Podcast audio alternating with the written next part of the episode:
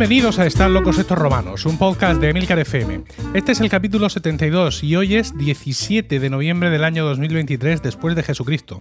Toda la sociedad está alienada por la incultura, la chabacanería y la falta de sentido común. ¿Toda? No. El selecto grupo de oyentes de este podcast forma una suerte de aldea gala que resiste todavía y siempre a la estulticia de los invasores, conociendo con asombro y desvelo noticias y comportamientos ajenos que les hacen exclamar, como aquellos irreductibles galos, una frase llena de ironía y sentido común. Están locos estos romanos. Yo soy Emilcar y estoy acompañado por Paco Pérez Cartagena, buenas tardes. Muy buenas tardes. José Miguel Morales, buenas tardes. Buenas tardes, Y Emilcar. no ha venido Diego Ujaldón. No. ¿Y eso? No, Llegó. ¿Qué tenía que hacer? Estamos iniciando una racha regulera. Eh, Mm. En el anterior capítulo no, no pudo ir José Miguel. No puede venir. Teníamos a Juan Aniquilator eh, en la reserva ¿Dónde está activa. Juan? ¿Dónde está ¿eh? Juan? Vete tú a saber. Ay, Juan. Con Diego. ¿Dónde estás? ¿Cuándo se te- Y se Diego te no ha, necesita podido, de verdad. no ha podido venir. Y, y lo siento especialmente, luego veréis por qué. Porque mi Bueno. sección va sobre Diego. Eh, No. Eh, pues ya está. Sí, es que no, no está. O sea, no, por mucho que nosotros ahora queramos abundar, hombre, es que no está. Es que no está. Uf. Una cena. Sí, una cena del, del equipo de baloncesto. Una cena de equipo. de Que la tenía baloncesto. pagada ya. Eh, Y, y sobre todo hizo hincapié en esto, ¿no? O sea, que la tengo sí. pagada ya. No se os ocurra ni insinuar que no vaya. Efectivamente. Eh, Ojo que la tengo pagada. Bueno, vamos a tirar para adelante, vamos a mirar hacia adelante y a, Sí. a afrontar el futuro como nos viene y ya está, porque la vida a veces es esto. Sí. ¿eh? Quiero decir que te dan- son reveses y Bueno. hay que recibirlos y seguir en pie. Y ya está. Estaremos unos 20 minutos de podcast sin Diego, ¿no? Bueno, yo al final no me he acordado. ¿Tenemos que hacer intervenciones cortas o largas? Bueno, Bueno, ahora que no está Diego ya da un poco igual. ya. pero Ah, vale. Vamos a alargarnos un poco. Bueno, vamos a, a leer los comentarios que nos han enviado eh, los oyentes que han escrito en las diversas plataformas y generalmente Virgilio Sí. eh, escribe mensualmente un comentario en Apple Podcast. Pero esta vez ha liado, ha ido muy hasta arriba y no ha podido escribir en Apple Podcast, me lo ha enviado por email. Ah, muy bien. Y además le ha puesto en las estrellas a mano. ¿Vale? Para que yo lo sienta como. Para que lo sienta como si fuera Apple Podcast. Entonces son cinco estrellas. Dice: Los romanos son los mejores. Me ha pillado el toro. Dice: Por favor, eh, escuchad este podcast. Ahora, que sepáis que crea adicción. He empezado diciendo que me ha pillado el toro, lo que me hace valorar mucho más vuestras intervenciones y las de Emilio en particular. gracias, gracias, gracias. Claro, al ser un mensaje privado que nos manda para leer a los que ya están escuchando el podcast, su exhortación a que nos escuchen queda un poco ahí- Bueno, puede haber gente que esté solo oyendo y de Sí. repente ah, digamos, pues ahora voy a escucharlo. ¿eh? ¿Te parece? Bueno, pues Virgilio Dame Cráneo este mes que no nos ha enviado su audio de, para la sección del romano invitado. Madre mía, Virgilio. ¿Cómo puede ser esto? Pero no lo sé.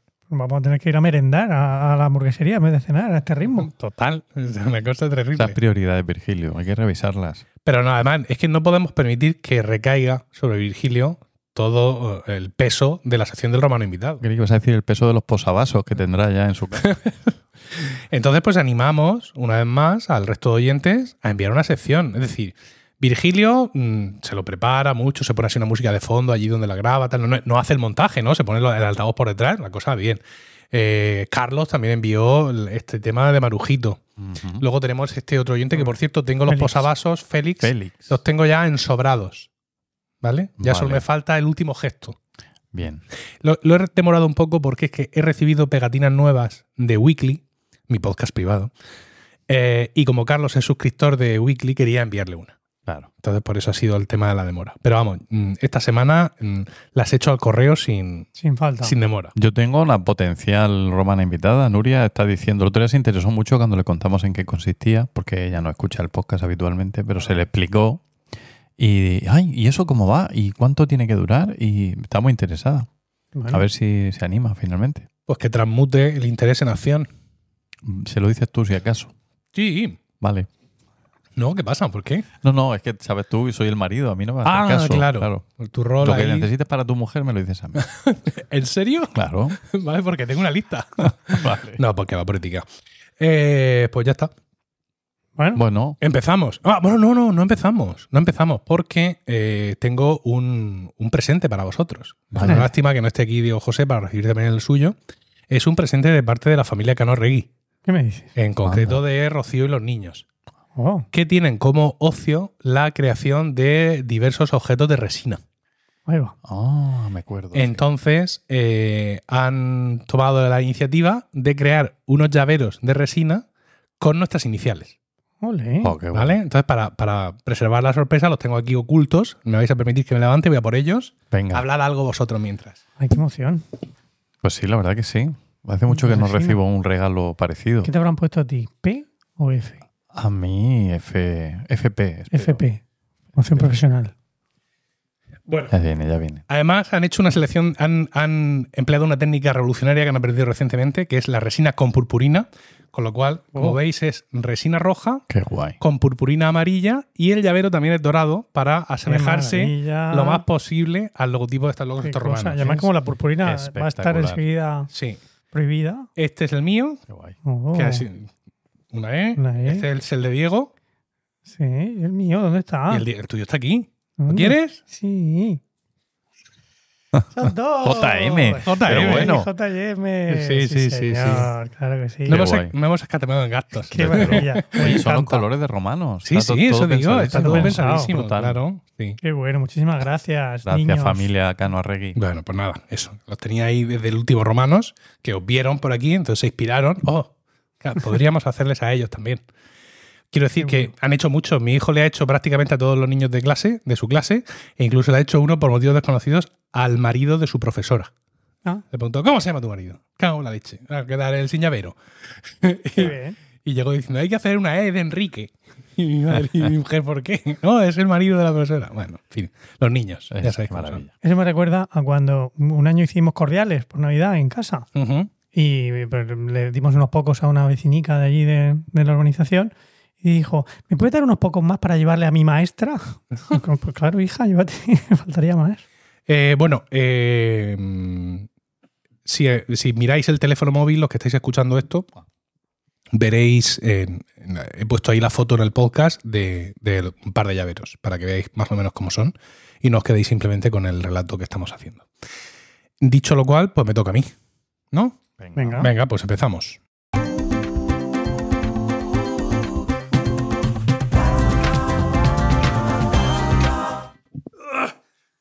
Que he ido por los llaveros y no me he traído la sección. Bueno, eh, en varias ocasiones hemos hablado aquí en el podcast de nuestros lugares comunes.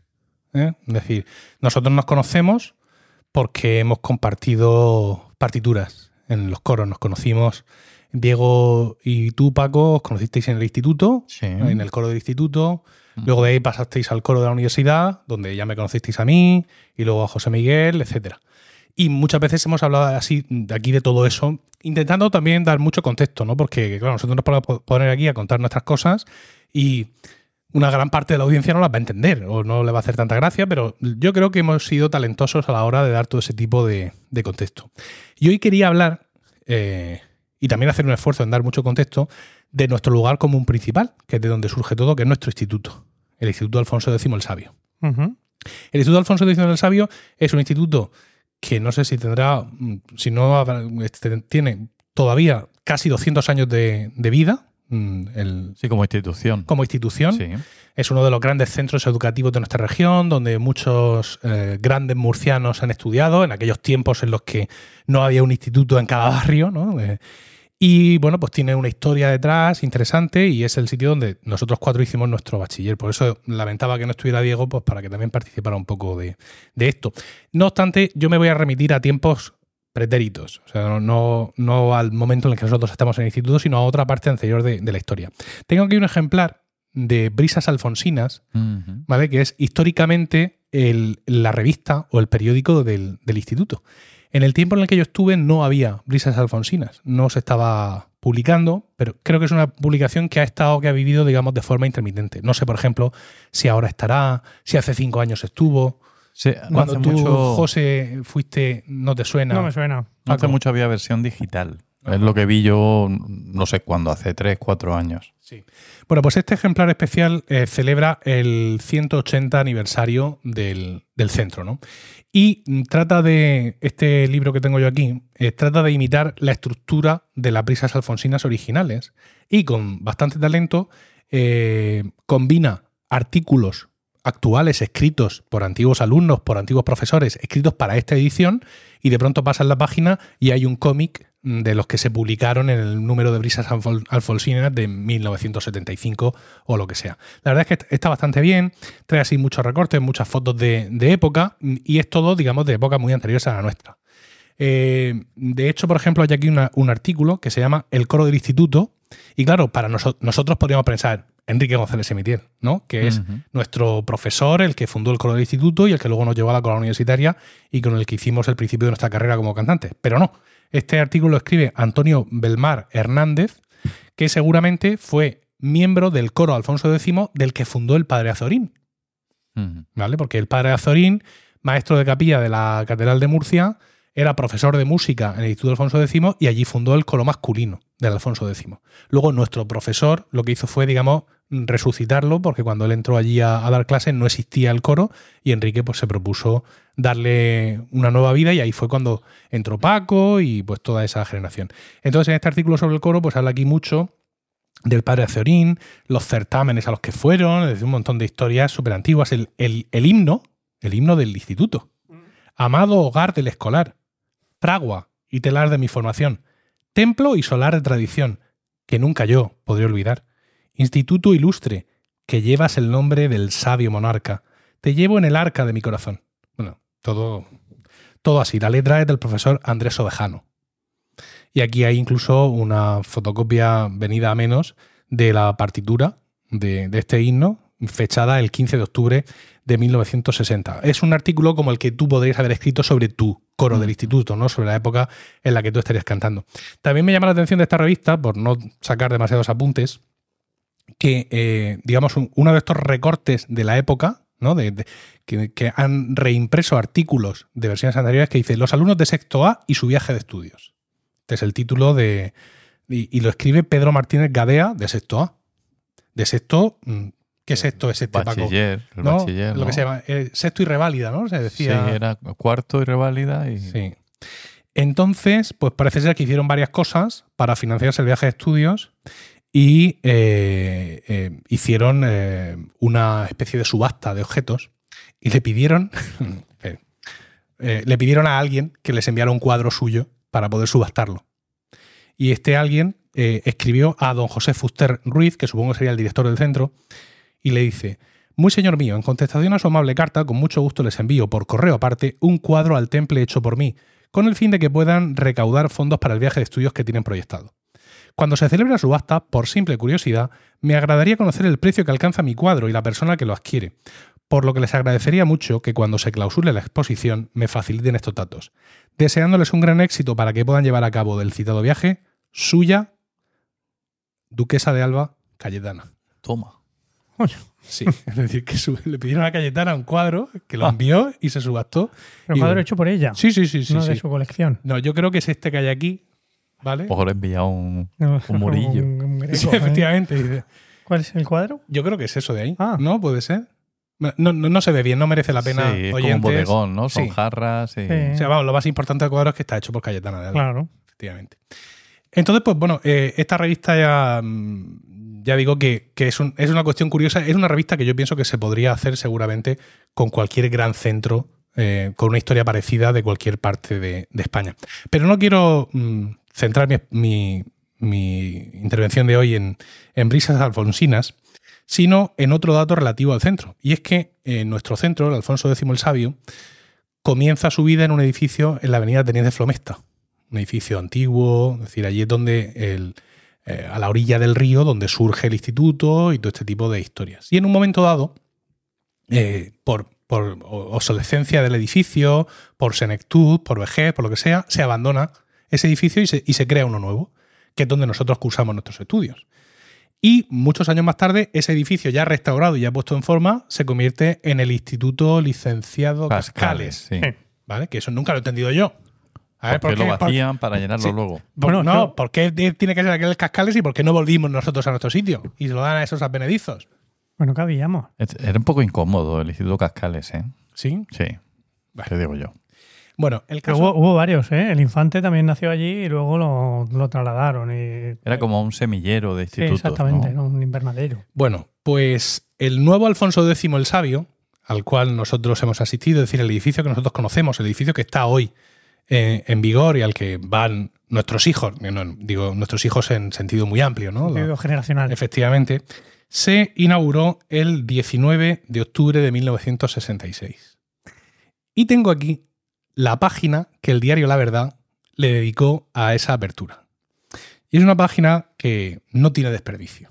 ¿Vale? Eh, quiero, eh, ahora cuando termine la exposición, yo se la voy a enseñar a mis compañeros para que ellos den fe de que es así y de que esto no viene del mundo today. ¿Vale? O de The Onion o cualquier otro medio periodístico satírico.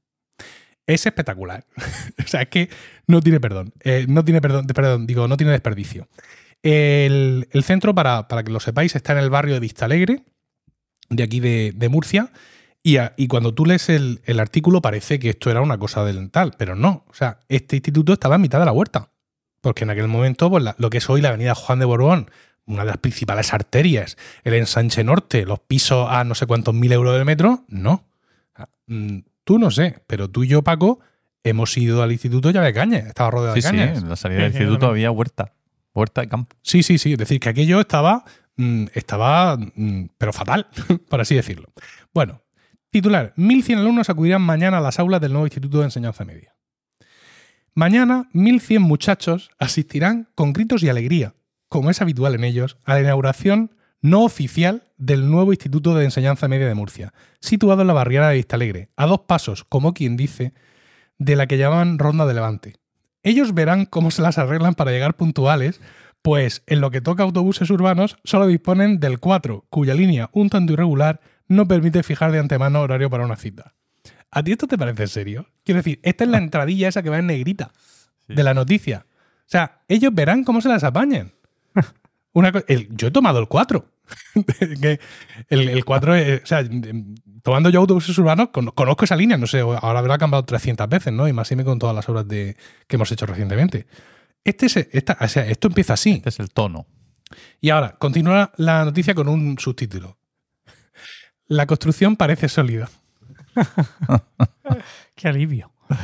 Y dice, aunque los 1100 harán gozosos alardes de juveniles, de juveniles ímpetus y, suponemos, manifestarán su alegría mediante los oportunos librazos en cabeza ajena y empujones contra la pared, ¿y ahora qué vas a decir? El peligro de deterioro queda conjurado, ya que los constructores del instituto han revestido de duro azulejo las paredes de los pasillos. Uno no entiende, pero la construcción parece sólida. Esto es a prueba de adolescente.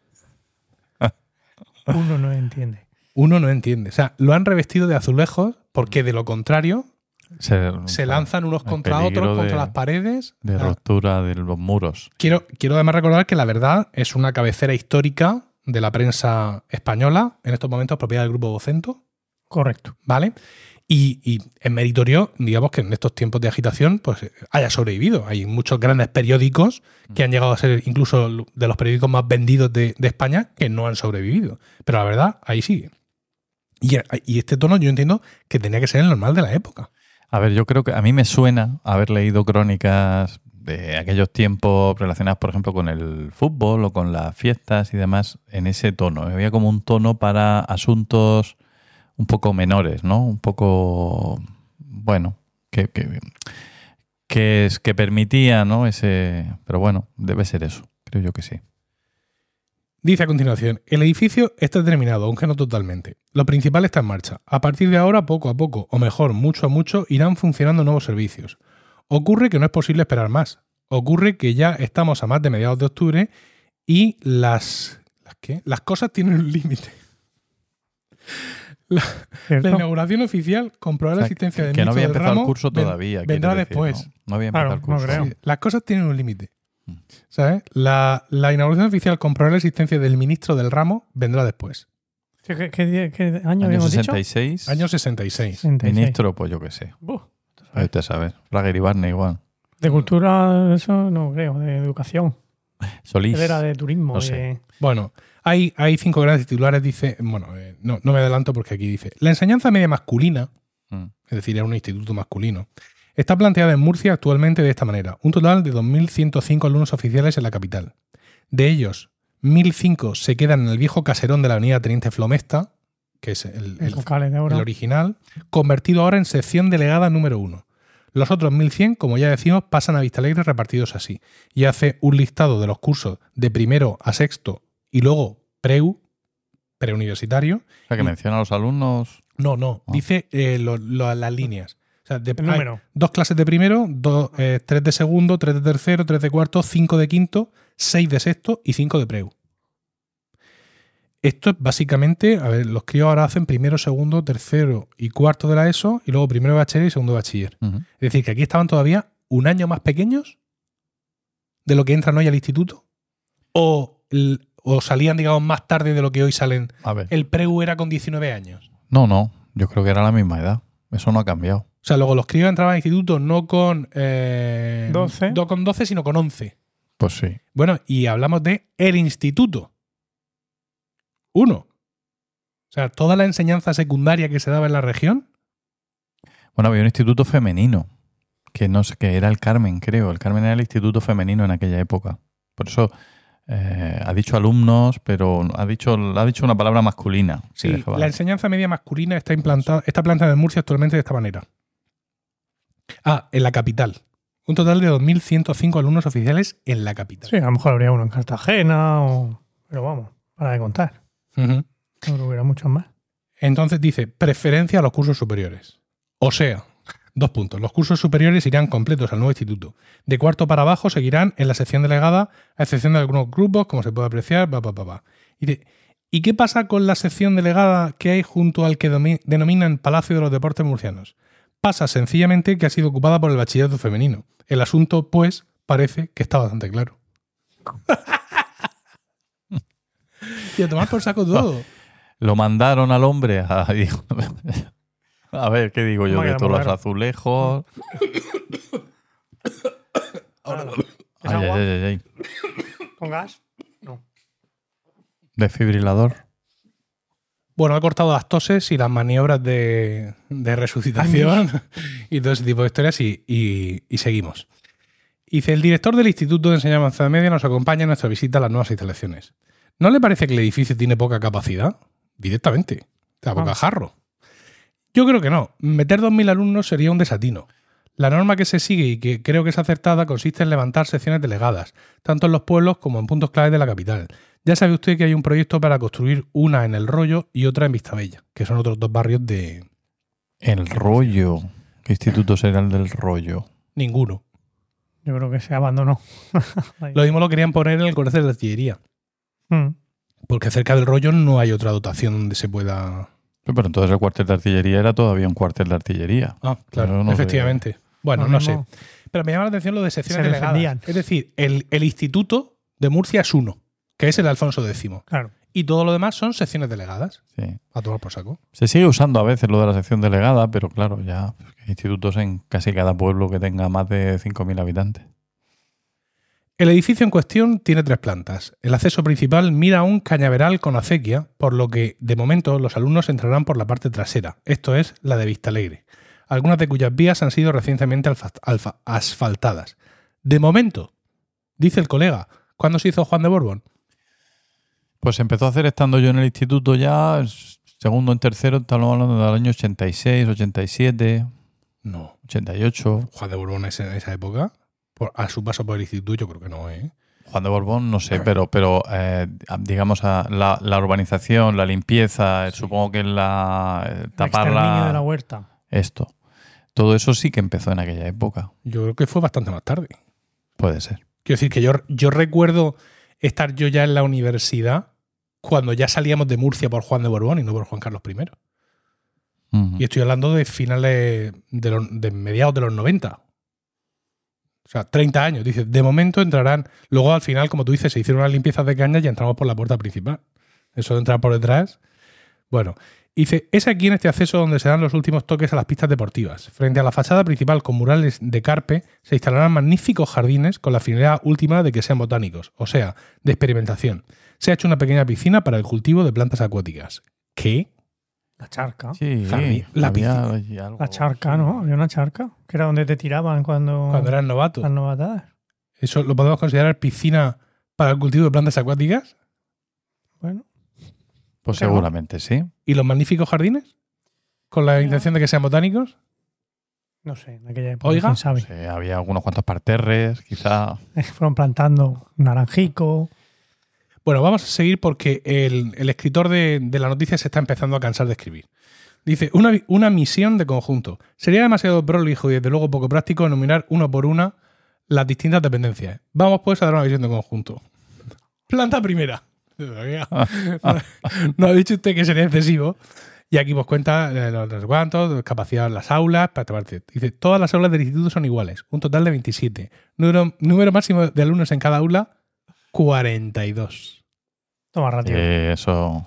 ¿Eh? Y aquí Eh. estamos tan normales. Escucha, y tú Sí. te metes ahora en las aulas del Alfonso, que no han cambiado de forma en la mayoría de los casos, y te sorprendes de que puedan caber más de 30 alumnos, porque son muy pequeñas. O sea, es que las mesas eran pequeñas, las sillas eran pequeñas y estaban todos apiñados. Y los críos eran pequeños. Eso también es verdad. Éramos los pequeños. españoles hemos mejorado. Hemos crecido. Lo mismo no tenían mesas. Lo mismo estaban en asientos de esos con brazo para escribir. Sillas de, Oh, eso de más brazo. moderno, ¿no? ¿no? me suena nada, pero bueno. Eran pupitres de esos que estaban todos todos juntos, el banco con la, sí, con la mesa. Dice, es que, número máximo de alumnos en cada una de ellas, 42. En este aspecto, la dirección será inflexible. No admitirá más. No admitirá más. Existen además tres aulas más pequeñas para aquellas asignaturas que no son comunes. Bueno, aunque dice que no es necesario, pero sigue hablando de, de todo lo que hay. Planta segunda, ventanas dobles perfectamente aireadas e iluminadas. Ventilación automática. ¿Qué es ventilación automática? Pero parece que lo está vendiendo, ¿no? Sí, sí, sí. Las clases son comunicables, con vistas a convertirlas en una gran sala a la hora de exámenes de grado. 1.134 alumnos caben. He hecho una multiplicación. Muy bien. Eh, pequeñas, y, y también encontramos pequeñas habitaciones dedicadas a los siguientes seminarios: Geografía, Historia, Matemática, Literatura y Lenguas Clásicas. Los seminarios de ciencias quedan en la tercera planta a la que vamos a subir ahora mismo. Ah, o sea, está escribiendo en tiempo real. Planta tercera: Laboratorios completísimos de ciencias naturales, física y química. Novedad: Sala de aprendizaje de idiomas, con 30 cabinas individuales perfectamente sonorizadas. ¿Sabes a qué me suena esto? No. A, a los programas esos de la tele de España Directo, el Murcia Directo, todo eso. ¿eh? El- cuando sí, conectan en ese momento está el reportero ahí hablando con la gente que se encuentra y te lo va. Escucha que solo seis institutos de toda España disponen de una instalación parecida. ¿Qué me dices? Puntero. Cabinas. ¿Tú has visto las cabinas alguna vez en tu vida? No. Pero es que nunca entré a, nin- a ningún laboratorio prácticamente del Alfonso. A la biblioteca entré tres veces. Pero escúchame, estaba en la, 30 cabinas individuales perfectamente sonorizadas. ¿Pero qué era? ¿Que les ponían los auriculares y el, el la para disco? practicar idiomas, sí. A ver, Plus era ne me crie, 66, tu plus ne me crie. ¿No? Esa era la enseñanza moderna.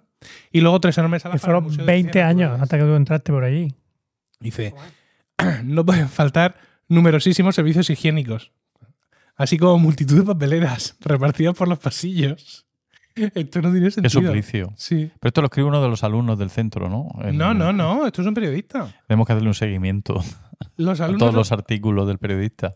Los alumnos ocuparán siempre la misma mesa, con el fin de que se acostumbren a cuidar el mobiliario que usen cotidianamente como si se tratase de algo propio. Claro. ¿Qué te parece? Que yo, yo me acuerdo cómo trataba yo mi pupitre en Alfonso. Las perrerías que le hacía. O sea que sí, sí. Dice, la inversión en obras, hace 10 años que empezaron a moverse los resortes oficiales, es de 20 millones de pesetas.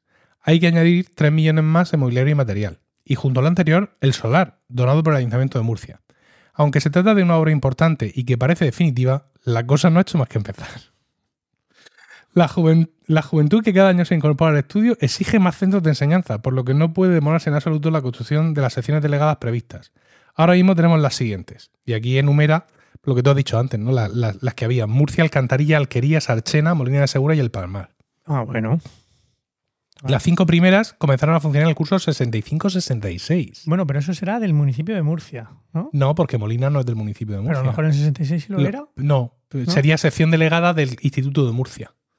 Ya, Igual pero que durante mucho municipal. tiempo la Universidad de Cartagena era una sede de la de campus, Murcia, eh, sí. era el campus. Pues, Me sorprende que hubiera una alquerías, fíjate. Sí. Lo mismo fue. Mundi. No, a ver, lo mismo porque eh, había sitio para hacerla eh, y aglutinaba. Pues, sí, venía. sí. ¿Vale? Y luego dice: Hoy, fecha histórica para la enseñanza en Murcia, se reunirá por primera vez en el nuevo instituto el claustro de profesores bajo la presidencia del rector de la universidad. Y mañana, si Dios quiere, los 1100 harán bullicioso acto de presencia.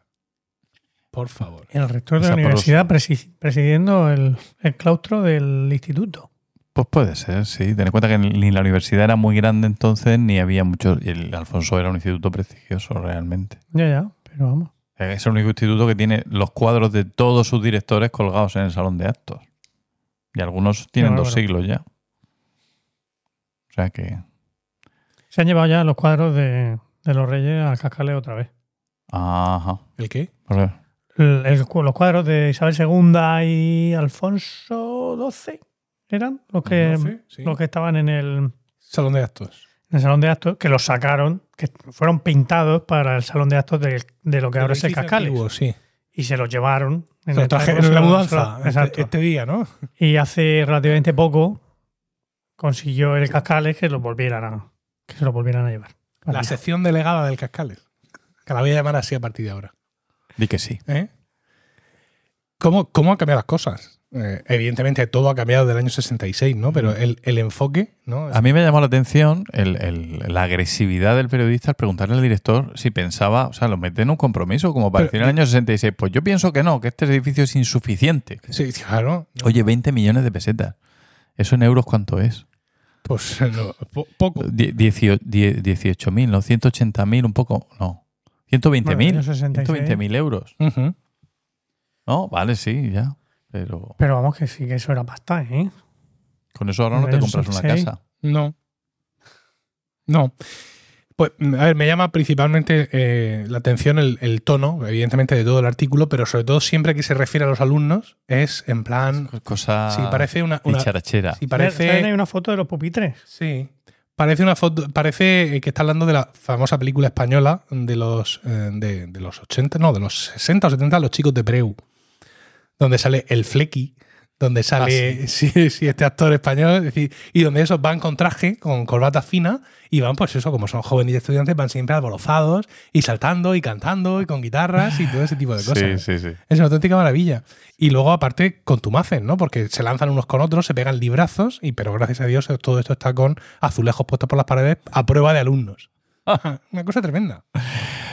A mí ya otro tema sí que sale colateralmente sería el de la enseñanza diferenciada, ¿no? Esto de separar Mm. hombres y mujeres y la felicidad que ello conllevaba, que nosotros no hemos podido disfrutar, ¿Cómo? ¿no? Por lo digo por la película que acabas de mencionar. Ah. De repente veían una chica y, Sí. y era un alborozo, pero sano, un alborozo, digamos, una competición noble por conseguir su amor, no lo que hay ahora. Y ahora que lo que hay. Que te perrean en clase, que No. no te descuides. Te perrean en clase. ¿eh? Hombre, no, al profesor normalmente no, pero delante del profesor, vamos. Sin Se problema. otros. Se ponen ahí. Bueno, o sea, pasa esporádicamente Mm. y normalmente si dices que paren, para. A veces no te interesa. Sí, o sea, parar de perrear, por ejemplo, es, Sí. el, es Stop, lo que. stop. La lo dices en inglés. Stop. Dogging. Dogging. Dogging. ¿Dogging es perrear en inglés? No, Digo, te lo acabas de inventar. si no es eso. En este preciso momento. Bueno, pues habla de 42 e inflexibilidad de, de la dirección del centro. ¿eh? O sea, no entra ni uno más por mis cojones. Pero ni por tus cojones ni por las leyes de la física, vamos. Como no subas uno encima de otro, Claro, porque estas son nuestras mismas aulas. es que, es que son diminutas. Mm. Es que yo me he juntado ahí por, en cursos de, últimamente, en cursos de CPR y tal, y, te metes 15 profesores y ya empieza a faltarte sitio. Ya. Pero fíjate que yo estuve hace unas semanas en el Instituto de la Flota Mm, de, de aquí de Murcia, por- también por unas cuestiones, y vi que había eh, las aulas, no me parecieron mucho más grandes que las nuestras. Pero es que ahora no meten a 42. Ahí dentro. Eh, efectivamente, ahora, bueno, el máximo legal según el curso puede llegar a 35, pero eso rara vez se, se alcanza. Normal es que estén las aulas más pobladas entre 30, 32. Bueno, la flota precisamente. Sí, la que es un instituto muy grande. Sí, sí. No, sí. muy grande, Y, muy la- solicitado. y- y allí las líneas se van a tope, siempre, eso es verdad. Por ejemplo, en mi centro hay aula, que mi centro es un poco más reciente que la flota, mi centro actual, ¿no? Eh, hay aulas mm, de muy grandes, realmente grandes, que podrían meter, si hiciera falta, 40 alumnos seguro. Pero nunca, nunca entran 40, afortunadamente.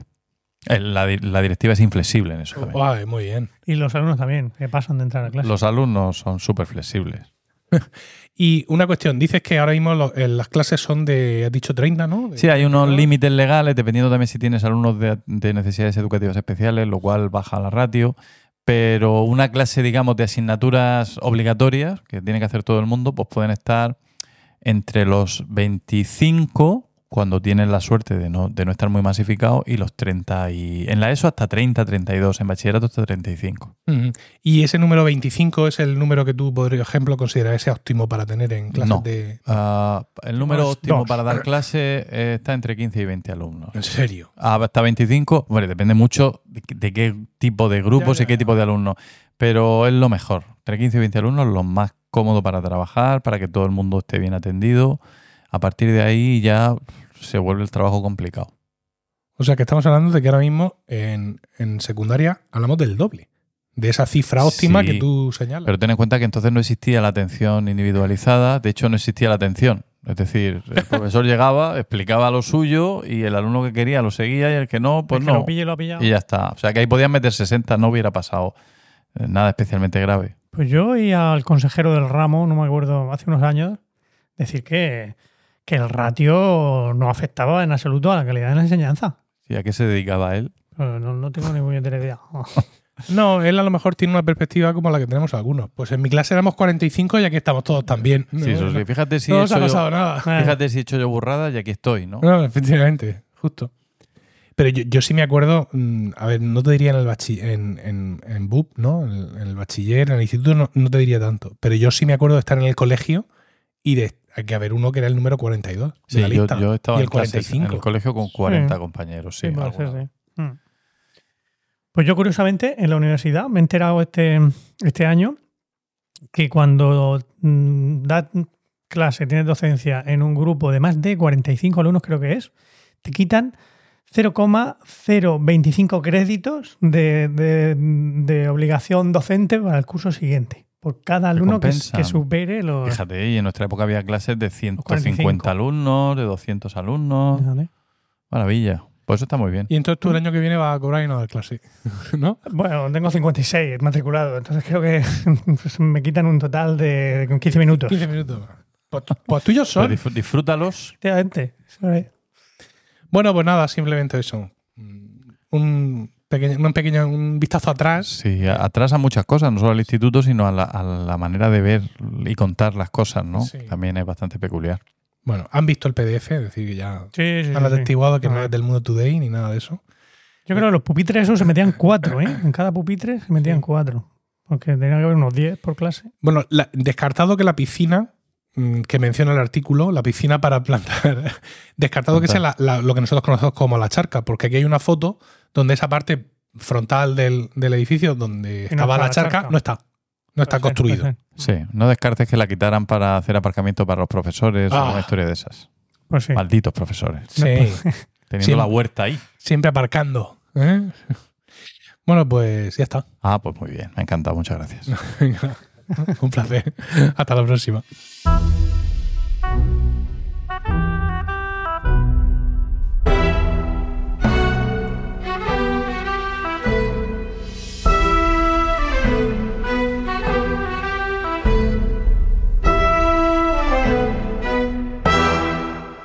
Y dinos, Paco, ¿de qué nos quieres hablar hoy?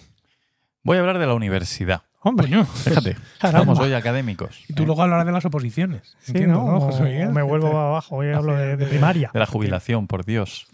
Pues bueno, aviso mm, que siguiendo el espíritu de nuestro podcast, voy a hablar de cosas serias sin haber hecho un estudio muy profundo. Como afortunadamente tenemos entre nuestra audiencia gente muy versada en cuestiones universitarias y cuestiones de investigación, que es de las que voy a hablar yo específicamente, seguro que nos pueden, me pueden corregir o, o reorientar.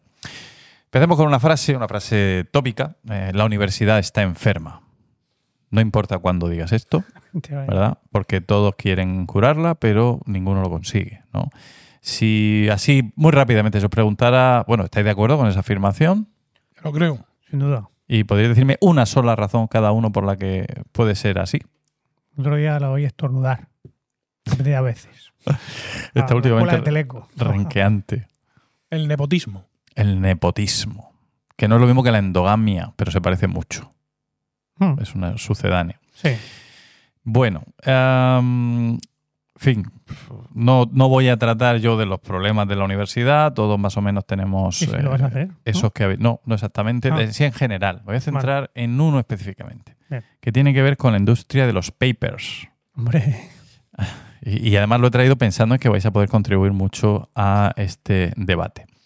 Bueno, eh, ¿hasta qué punto? Pero si tú como profesor consorte Ah. y José Miguel como profesor. Ya.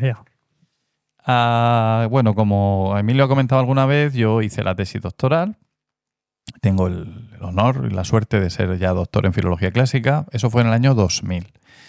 Ah, desde entonces hasta aquí, pues bueno, pues he podido continuar mi labor como investigador, publicando algunos libros ah, y algunos artículos. Pero digamos que ha sido una labor discontinua y en la que no he perseverado. De, manera que a día de hoy puedo decir tranquilamente como, como le, le dije a una persona de no sé qué revista que me ofreció ah, en su momento, me ofreció publicar en su revista, le dije que, que yo ya no investigaba, que no era un investigador. Ah, current, currently I'm not a researcher. Eh, y no me considero tal. Em, de todas maneras, en algún momento de, de este- de esta, de esta discontinuidad. He querido ejemplificar la discontinuidad de mi carrera como Ah, investigador. Vale, vale, vale. Ah, en, en algún momento de esta carrera me tuve que apuntar a algo que se llama ORCID. ¿Sabéis lo que es ORCID? Sí. Venga, José, explícalo tú que tienes más gracia. Bueno, es un sitio donde te dan un numerico, para que tú ya tengas ese numerico y, y- y es tu identificador como... Para que no te confundan ¿no? con otros José Miguel Morales y Jan que Por por, ahí publicando. Efectivamente. Mm. Luego, yo eh, he entrado en esa página cuatro veces en mi vida y las tres últimas han sido entre ayer y hoy para hablar un poco con propiedad. Me dio la impresión de que era una especie, sé que no es muy correcto, pero esa es la sensación que me dio de red social de investigadores, porque había como apartados para conoce a los mejores investigadores de tu en tu sector, eh, busca qué es lo que está más hot ahora mismo, ese tipo de cosas. Pero básicamente se Yo trata de conozco eso. otra que se llama ResearchGate. ResearchGate. Es como, sí, como un LinkedIn de Viene a ser lo mismo. ¿Y Sí, por qué- Pero por- no tiene numerico ahí. Investigadores maduros cachondos en tu zona. Esa, esa co- en inglés, ¿cuáles son las siglas? bueno, es igual. El caso es que, mm, que, bueno, que me tuve que apuntar para que me publicaran un artículo. El, el último que coescribí, que fue hace 5 o 6 años. Eh, antes no había nada de eso, pero para publicar este me, me pidieron eh, mi número de ORCID y yo pues, me, me di de alta. No me he vuelto a meter hasta, como decía, hace unos días. Eh, pero a raíz de esa publicación, o, o mejor dicho, de entrar en esa red, ah, empiezan a llegarme propuestas. Propuestas de universidades, de revistas universitarias para evaluar papers. En concreto, la primera que me llegó, que me llenó de, de gozo, eh, fue de la Universidad de Brno, en Chequia, para una revista llamada Grecolatina Brunensia. Ah, y bueno, me, me enviaban básicamente, primero me, pidieron permiso para participar. Yo les dije que, uy, qué emocionadísimo, que cómo no. Em, en la corrección de un artículo que además estaba en castellano, con lo cual no me exigía demasiado esfuerzo a la hora de, de realizar la corrección. Luego realicé el trabajo. Ah, por supuesto, no cobré un duro, porque esto es así, en este tipo de trabajos de corrección. Pero al cabo de un tiempo me mandaron a mi casa un ejemplar de la revista, cosa que, que agradecí mucho. Ah, me dejó el buen sabor de boca de haber sido contactado por una universidad europea, lo cual me subió mi autoestima unos cuantos puntos. A partir de entonces comencé a recibir, no con mucha frecuencia, pero de vez en cuando, otras invitaciones para hacer el mismo trabajo en otras revistas, de las cuales acepté alguna más, pero llegó un momento que ya dije, oye, esto, vamos a ver, esto cómo es. O sea, que yo tengo que hacer aquí el trabajo, tirarme mi- mis buenas tres tardes sentado buscando cosas que sugerir y tal, y luego ya está, si te he visto no me acuerdo, no me pagas nada. ¿Esto cómo va? ¿no? Digo, no puede ser que esto funcione así, no puede ser que los investigadores del mundo estén trabajando, eh, haciendo el servicio a una editorial sin cobrar un duro. Decía, no, pues será solo a mí. Y entonces con ese pensamiento de que me estaban timando, dije, no, ya no paso más por ese aro. Se han Em, creído. eh, de hecho, la- los de Breno volvieron a insistir al cabo de uno o dos años con un artículo muy parecido, en características parecidas, estaba en español también, y les dije que no, que no, eh, no podía hacerme cargo.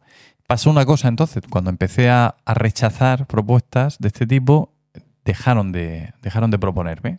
O sea, que quedé ahí como en una especie de limbo, ¿no?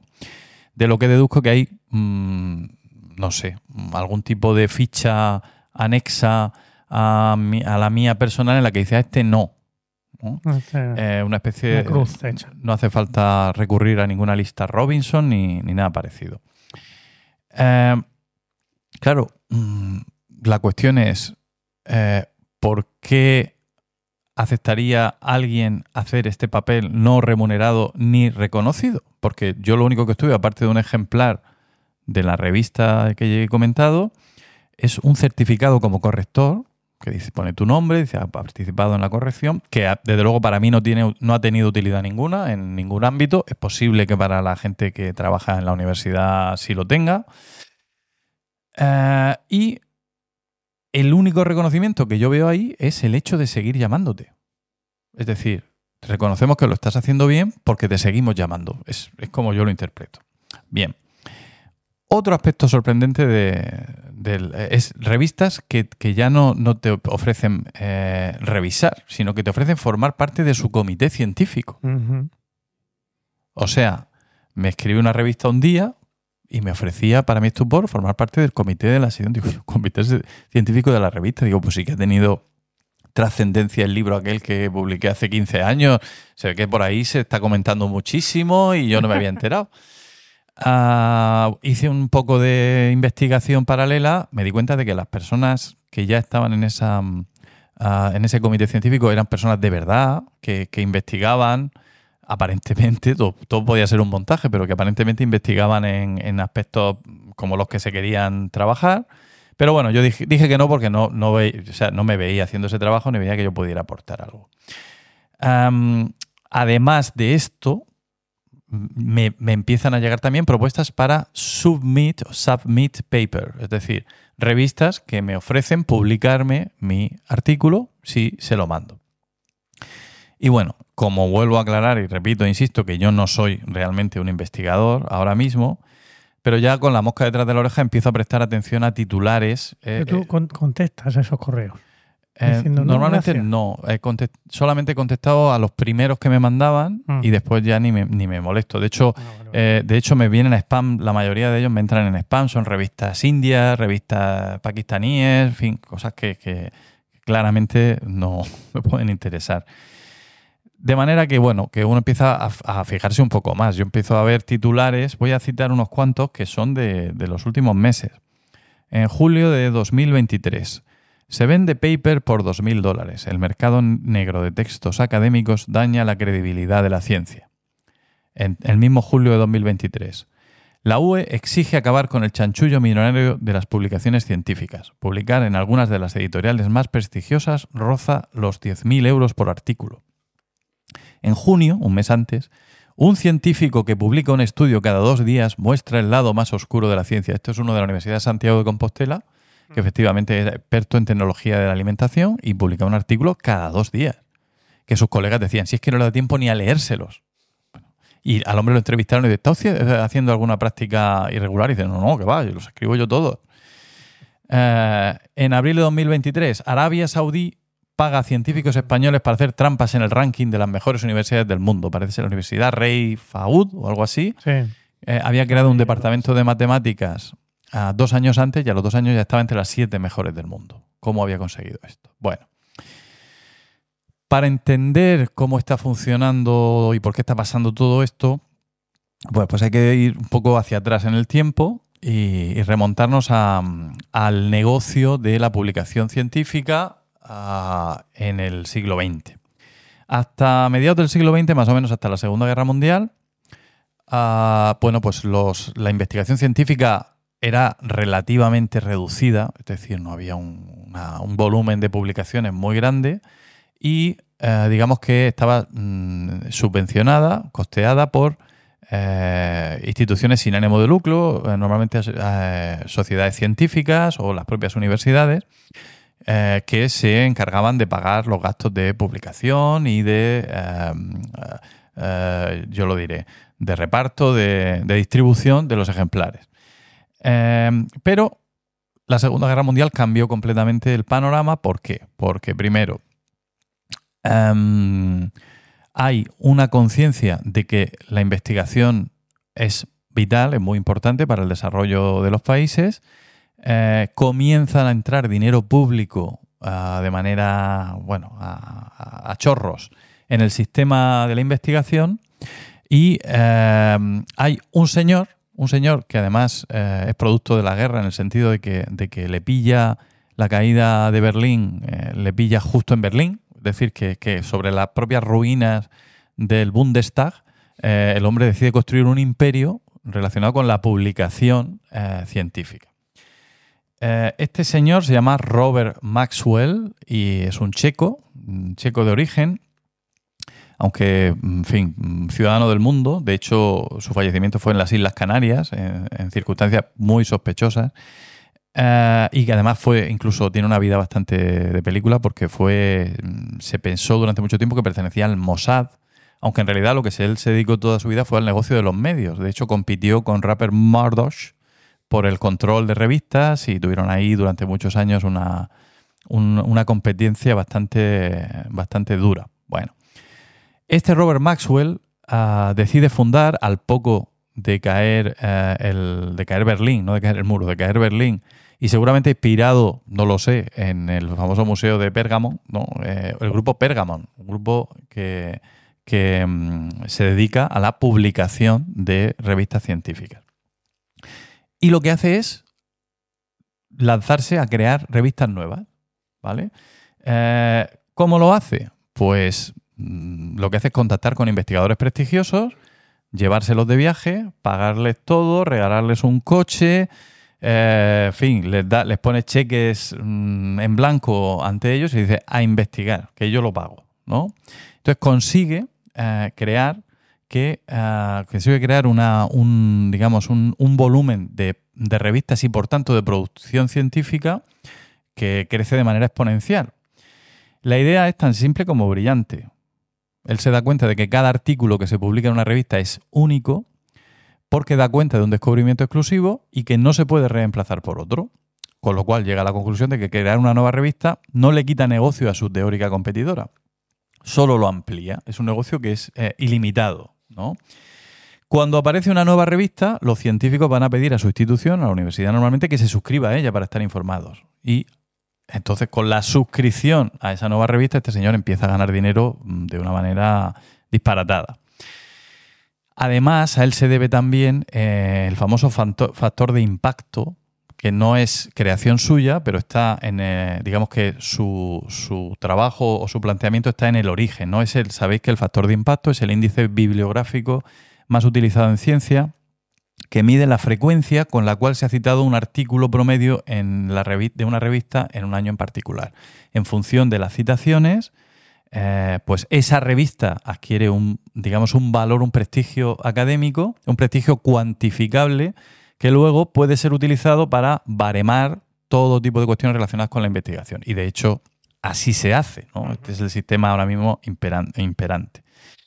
El factor de impacto casualmente es una idea de otra empresa privada, de la empresa el ISI, siglas de Instituto para la Información Científica, que simplemente se limitó a crear bases de datos de citas científicas de manera que pudieran controlar cuáles eran los artículos eh, más citados.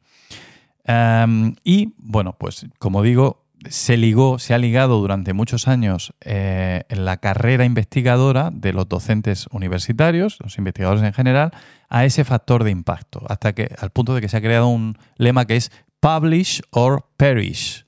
Uh -huh. Si no publicas, estás fuera del sistema, no eres nadie, que pierdes toda opción de llegar a algo en la vida universitaria. El currículum de un investigador es evaluado de acuerdo a la cantidad y calidad de su producción científica. Actualmente dicha calidad principalmente se mide en función del impacto, es decir, cuando mmm, tú quieres evaluar a un investigador, por ejemplo, la ANECA, ¿no? que hace una evaluación para habilitarte para ser profesor en la universidad. De... Eh, no van, el tribunal que te está valorando no va a leerse tus artículos, a decir, oh, pues son buenos, aportan algo, son novedosos, no, va a mirar el factor de impacto de las revistas en las que has publicado y te va a poner una puntuación. Sí, además normalmente el factor de impacto se mide por cuartiles. Eh, El primer cuartil, segundo cuartil, tercer cuartil, el cuarto cuartil. Ya está. Donde el primer cuartil tiene tantos puntos, donde el segundo unos pocos menos, y así. Con lo cual se ahorra mucho trabajo, pero se producen situaciones muy injustas. Por eso hay investigadores que quieren publicar 200 artículos como sea. Les da igual el factor de impacto, porque al final sumando, sumando van a llegar a, la- a las cifras que ellos quieren. ¿no? Ah, además, claro, eh, En principio no todas las revistas están dentro del, no índice del. JCR, que es el factor de impacto más. Bueno, pues como decía además, claro, esto es un mercado de, de miles de millones de euros al año, porque claro, imaginemos eh, solamente en España, en, el- en los seis años que van de 212, de 200, de 2012 a 2018, se pagaron más de 200 millones de euros a las principales compañías, que son el Sevier, que es la que absorbe el grupo Pergamon cuando Maxwell muere, y EBSCO. Bueno, pues Ahí he publicado yo en Sevilla. en el Sevier. Bueno, pues eso, eh, en fin, ya es una timbre de gloria para ti. Eh, sin pagar. ¿eh? Sin, pagar, tú, Sin pagar yo. Bueno, sin pagar ni mi, mi universidad, nadie. O sea, ha sido. un- pero porque sería un modelo de, de pago por suscripción. claro. Mm. Vale, es que hay dos modelos, que es de lo que iba a hablar ahora. Eh, entonces, 200 millones de euros, pensémoslo bien. Claro, el negocio actual de la publicación científica mueve casi 18.000 millones de euros al año, de los cuales la mayoría se lo llevan estas dos compañías. Es un negocio en volumen parecido al, negocio cinematográfico mundial, ¿de acuerdo? Solo que con muchísimo más beneficio. Y más ahora que ya prácticamente no se imprimen cosas en papel y que todo llega, que todo es eh, online y, y virtual. Pero yo no he entendido nada. Quiero decir, ¿dónde está el negocio? O sea, ¿dó- ¿dónde, en, qué, ¿en qué momento se produce el beneficio? El- O sea, yo, hasta donde yo sé, o hasta donde yo he entendido, tengo una revista que se ha hecho muy prestigiosa, no vamos a entrar de qué forma. Tú quieres publicar aquí, tú, mm, profesor adjunto contratado, doctor eh, Mindundi, pues me tienes que pagar 3.000 pavos. No, no. A ver, estamos hablando de revistas por suscripción, ¿vale? En la revista por suscripción, el, el científico, el investigador no paga, pero no admiten los artículos de todo el mundo. Es decir, tiene que pasar un filtro. Ese filtro establece que si no eres, si el artículo no es muy bueno, no entra en esa revista. Cuanto mejor es la revista, lógicamente más difícil es entrar, más calidad tiene que tener el artículo. Pero Ahí, ¿quién, quién se suscribe a la revista? las universidades, Ah, las sí. instituciones ¿Y cuánto públicas, les cuesta la suscripción? Un pastor. pues te estoy diciendo 200 millones en seis años a todas las universidades de España. O sea, puede ser que creo que la Universidad de Murcia estableció un convenio con el Sevier de tres años por, por dos o tres millones de euros, es decir, un millón de euros al año para que sus investigadores tengan acceso a esa revista. a esa revista que es un PDF. A- a- es- Exacto. sí, pero son muchas revistas y son las más prestigiosas, ¿no? Entonces, eh, esto ha ido viento en popa. Es decir, y además tiene, por supuesto, con una opacidad máxima en el sentido de que llegan a acuerdos por países, pero esos acuerdos no, no se, no se conocen, no hay transparencia, con lo cual ningún país sabe lo que ha acordado otro país con la empresa para que no, para no poder utilizarlo en la negociación. Cuando hablas por países, hablas de negociaciones de las universidades públicas. Sí. Entiendo. Es decir, el gobierno. El gobierno de España negocia, Negocia con por todas sus universidades, exacto, exacto.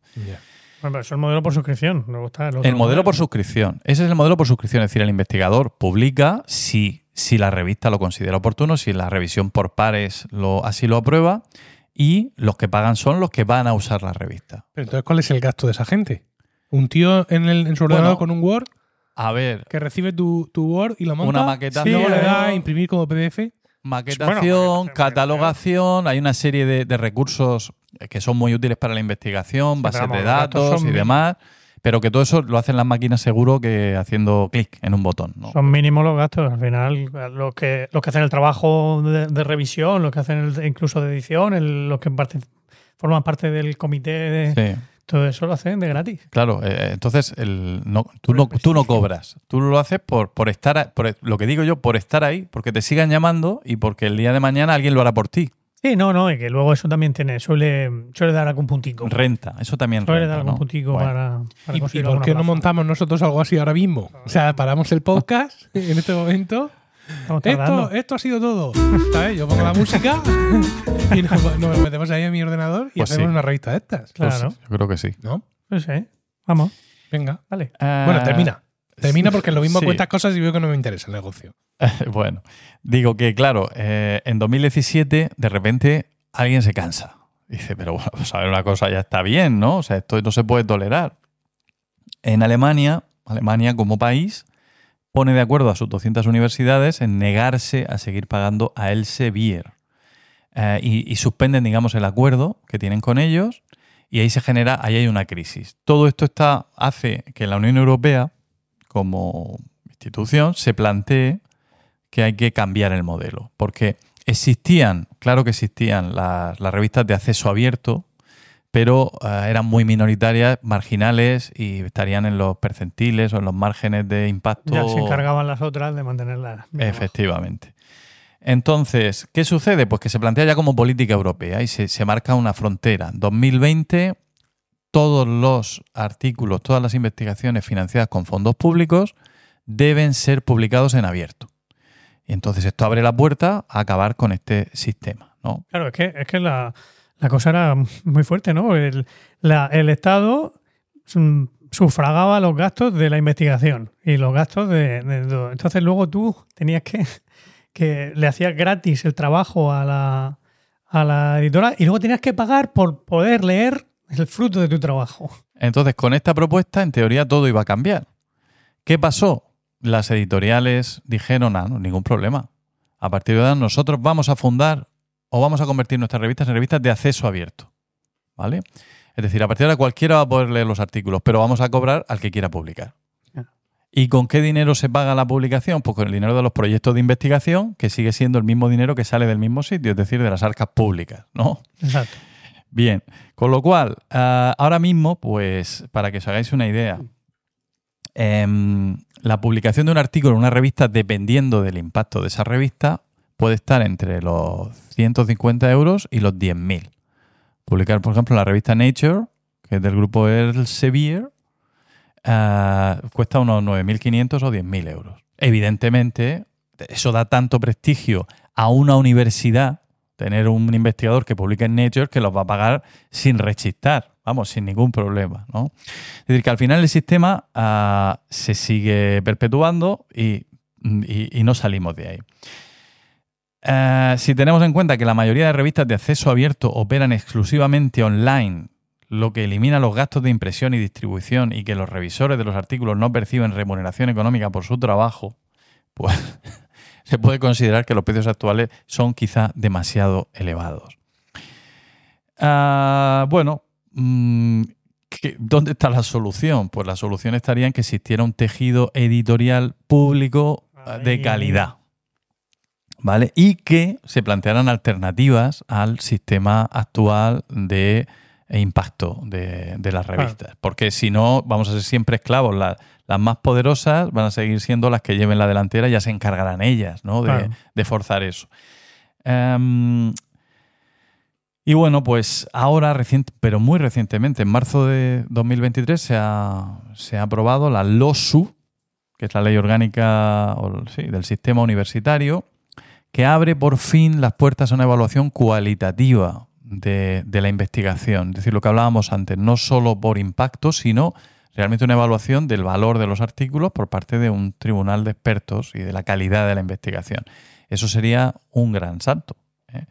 Eh, de hecho, el 7 de noviembre, hace ¿cuánto?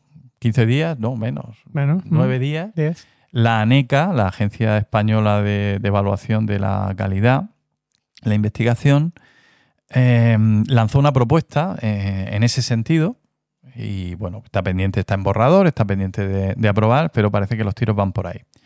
Y la pregunta será, ¿cuánto tardarán las grandes compañías en encontrar el modo de sacarle también partido a esto? ¿Eh? Quizá invitando a cruceros a los tribunales y diciéndole que solo sabemos ya. Y bueno, pues esto es lo que quería traer ante vosotros, vuestra experiencia, quizá podáis aportar alguna, alguna cosa, cómo incide esto en, vuestro, en vuestra vida universitaria, José Miguel. Bueno, yo mm, a mí me pasó algo parecido a ti. Yo dejé de investigar también. En un, mi, tesis la, la leí en el año 2016, todo un poco antes de que terminara este cambio de, paradigma. Pero mi tesis fue por, por artículos. Yo publiqué cinco artículos en, en distintas revistas sin pagar un euro, nunca, todas de... Y, ¿No tuvo que pagar tu departamento? no, no, no, no. No, eran todas de la- del, del antiguo modelo, del modelo por suscripción. Y, y luego mi tesis consistía básicamente en, en hacer, en poner una grapa a los artículos, una introducción, los agradecimientos y, Ujú. Y ya está, que era un modelo de tesis que había por entonces, pero para poder hacer ese tipo de tesis, tus artículos tenían que tener, cumplir una, eh, tener un, un factor de impacto, ¿no? estar publicados en, en revistas de O cierto... sea, que tú te la jugabas. Tú mandabas tu artículo y podía ser que te lo rechazaran el artículo. Claro, claro, claro. Y, hacías algún tipo de estudio de mercado para saber qué posibilidades tenías. Sí, a veces incluso los propios editores que te lo rechazaban te decían, te lo rechazo, pero no por la calidad, sino porque yo creo que este artículo va encaja mejor en esta otra revista. Ah, Y después tú lo mandabas a la otra ahí, y allí pues a lo mejor tenías más suerte. Y bueno, sí, yo en ese sentido no tuve, no tuve, no tuve mala suerte, la verdad. Yo pude publicarla en, dos o tres años, pues publiqué los, los cinco artículos. Pero bueno, pero luego, eso, al final mi carrera investigadora se quedó ahí porque vi que las posibilidades de, de entrar en la universidad de pleno derecho, ¿no? Yo soy ahora mismo profesor asociado, que lo que hago es doy muy poquitas clases. Pero en- en- en intentar entrar a, con- a una figura de tiempo completo era imposible. Era, sí. Es Era una... realmente imposible. Y, ¿Qué- y además qué- que no tenía, no veía tampoco apoyo por parte de mi departamento. Exacto. Recuerdo que me decían, hombre, es que si entraras tú como mm, ya profesor a tiempo completo, pues claro, luego al final nos iba a tocar a nosotros dar más clases, porque tú empezarías a pedirte reducciones de docencia por no sé qué y por no sé cuántos. Como hacemos nosotros. Y yo, ajá, vale. Bueno, pues nada. Sí. Y luego los años, años después me han, sí que me han tirado del, del capote diciendo, oye, ¿por qué no te interesaría esta plaza? Y yo, "Sí, ahora, cabrones. Entonces, resumiendo, ¿qué hace falta para ser profesor de universidad hoy en día? A ver. Pues principalmente eso, una- un currículum investigador de la hostia.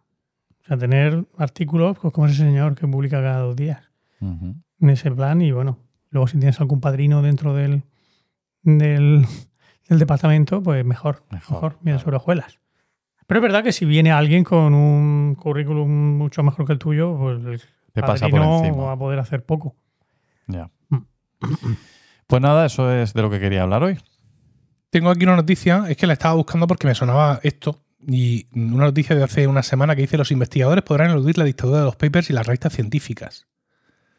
Es posible eh, que nunca haya habido una expectación por algo con un nombre tan poco atractivo como resolución de la Comisión Nacional Evaluadora de la Actividad Investigadora por la que se publican los criterios específicos aprobados para cada uno de los campos de evaluación. Pero en este documento que publica cada año la ANECA para conocer sesiones de investigación está buena parte de la clave para cambiar la ciencia, sumida en una espiral cuantitativa que provoca disfunciones y merma la, calidad de la investigación. Es el documento al que he aludido hace un momento, sí. que publicaron hace 10 días. Exacto. Pues yo de esto, como profesor universitario consorte, mm, figura maravillosa, por cierto, que me, me- me encanta ahora mismo, eh, sé más bien poco. Mm, estabas hablando y le he preguntado a mi mujer, oye, ¿de qué universidad te llegó aquella petición de corrección? Atención, y hace su aparición. Hola. Es increíble. O sea, es invocada. Tú, te das cuenta, es como, como, como invocar un súcubo. Qué conexión. Y sí, pero sin pintar ninguna un cosa en el sucubo. suelo. Ven para acá. Ven para acá. Esto, esto te interesa. Sí. eh, con todos ustedes, Rocío Regui. Hola. ¿Vale? El tema estaba hablando Paco de las de- te piden de las correcciones en las universidades, los papers, pagar por publicar y todo eso. Yo Tú- es que todavía no estoy en esa mafia. Digo, en esa. Dinámica. Pero te han escrito de una facultad eh, de una No, universidad eso- en Chile. Pero eso era para ser revisora de un artículo. Pero aparte está cuando tú quieres publicar y te revisan a ti. Y tienes doble de revisión, a, do- a doble ciego, primero el uno y luego el otro, o, o no, o juntos los dos pero separados. Y luego publicable con correcciones, o no publicable, o sí. Pero aparte luego está el tema de los rankings y, las y los, las publicaciones de... ¿Cómo le llaman? Lo- Los índices. Los De índices impacto, sí. de impacto. Eh, veo aquí unos llaveros. Sí. Sí. Que ahí yo no me muevo bien porque yo no tengo tanta experiencia investigadora como el que sale de la universidad y se dedica solo a eso. Y aparte porque derecho, pues, un poco por otro lado. O sea, mm, no estamos en bioquímica donde haya que descubrir exactamente que los ratones no sé qué y salvan la humanidad. Pero vamos, es tremendo. Y hay revistas. Estás comentando lo de la. no sé si habéis comentado lo de la noticia esta que quitó, bueno, Aneca o yo qué sé quién, no sé. Que quitó no sé cuantísimas revistas porque vieron que. De eso no hemos hablado, pero vamos, puedes contarlo. No, no, que no, no lo sé yo con propiedad porque vi esto, no me afecta. Pasaba, pasaba. Quitó de su lista, digamos, de revistas autorizadas, quitó una serie de revistas, quieres decir. Pero muchísimas, no sé, un disparate, porque veía que había artículos ahí y que aparte, pues ahí publico y republico y luego copio, pego y añado una coletilla y ya tengo otro artículo. y todo Sí, eso. a ver, por 2.000 euros tú puedes publicar un artículo a tu nombre que no has escrito tú en, en revistas que se supone tendrán cierto impacto, claro, cierta esa oferta te llega, ¿no? Y es así. Bien, Romana invitada. Pero me iba. Ah, no he terminado de hablar. No, porque yo ahora te quería preguntar, porque tú tienes un artículo por ahí que de vez en cuando me, me mandas, mira cuántas visualizaciones tiene, no sé cuánto. Y que Pero te, ha porque- hecho, te ha hecho famosa en el mundo entero ese artículo. Sí, bueno, en el mundo de entero. De tu artículo y dónde está publicado. No, porque. De verdad. Yo acabo de llegar con cuatro zagales. Te invoca- te he invocado y has aparecido y ahora que... Pero no sabía que era para eso. Yo, ah, por aquí los llaveros. Esto. Que no, tengo un artículo, todo el mundo pa- para defender una tesis tiene que tener un artículo. Y ese, por lo visto, pues tiene muchísimas descargas en esa revista, que yo no me he puesto a ver el índice de impacto porque esa revista no tiene un grandísimo índice de impacto, pero es la revista Derecho Animal y como va de los animales, lo mío, pues entiende que el que entra ahí está interesado. Entonces, viendo las descargas, pues es verdad que de los artículos... un- hay un veterinario que habla de algo de caballos y yo y tenemos ahí un montón de artículos, un montón de descargas. Pero vamos, eso mm, porque me ponen, la- o sea, por ejemplo, a mí no me han citado, o yo no tengo citas en Google o no he visto que las tenga. Tengo, bueno, tengo tres así en un TFG de por ahí de Latinoamérica, pero las descargas van aparte. Entonces, tú no ves número de citas, que es uno de los criterios de, de caché en currículum, y es el código, el índice de impacto. Ahí te pone Eso- como unas eso- tablas con las. Google Escolar enseguida te lo dice. Oye, otra, tienes otra cita. Anda, mira. Sí. Por eso que creo que no tengo, pero es que además, es lo que le he dicho, yo la tesis la puse cerrada. Y de hecho, cuando luego la pasó el año, como estaba a punto de sacar la monografía, pues la prorrogué y pedí prórroga y ahí tienes que justificar por qué y me dijeron que sí. Entonces yo tengo la tesis cerrada.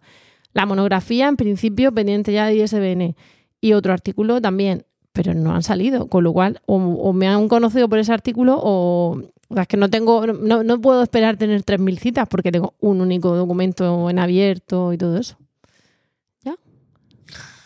Sí, perfecto. Lo has dejado clarísimo, Rocío. Muchas gracias. Nada, a vosotros, Menos un mal, placer. mal que ha venido. sí, la aportación. vale. Está mejor, ¿no?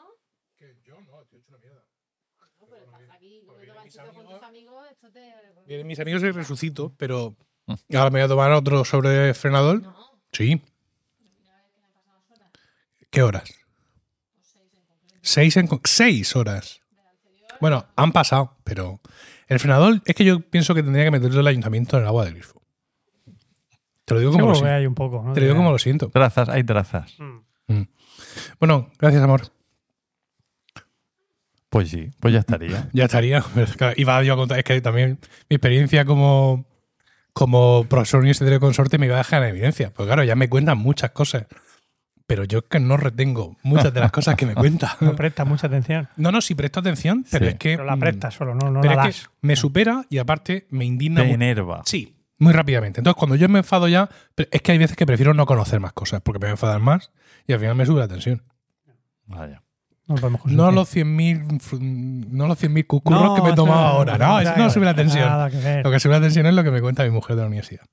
Pues muy bien, Paco, muchas gracias. De nada. Ahora a ver qué de qué vas a hablar tú. Pues, que me toca ya. Ya, Me pero toca. quiero decir que está- estaba la cosa así un nivel académico Sí, sí. y ahora sí, vas sí. a hablar tú de, voy a cambiar. de voy heces, porque es uno de tus temas recurrentes. ¿Vale? Venga, vamos a darte, vamos a darte bien, que ya está bien.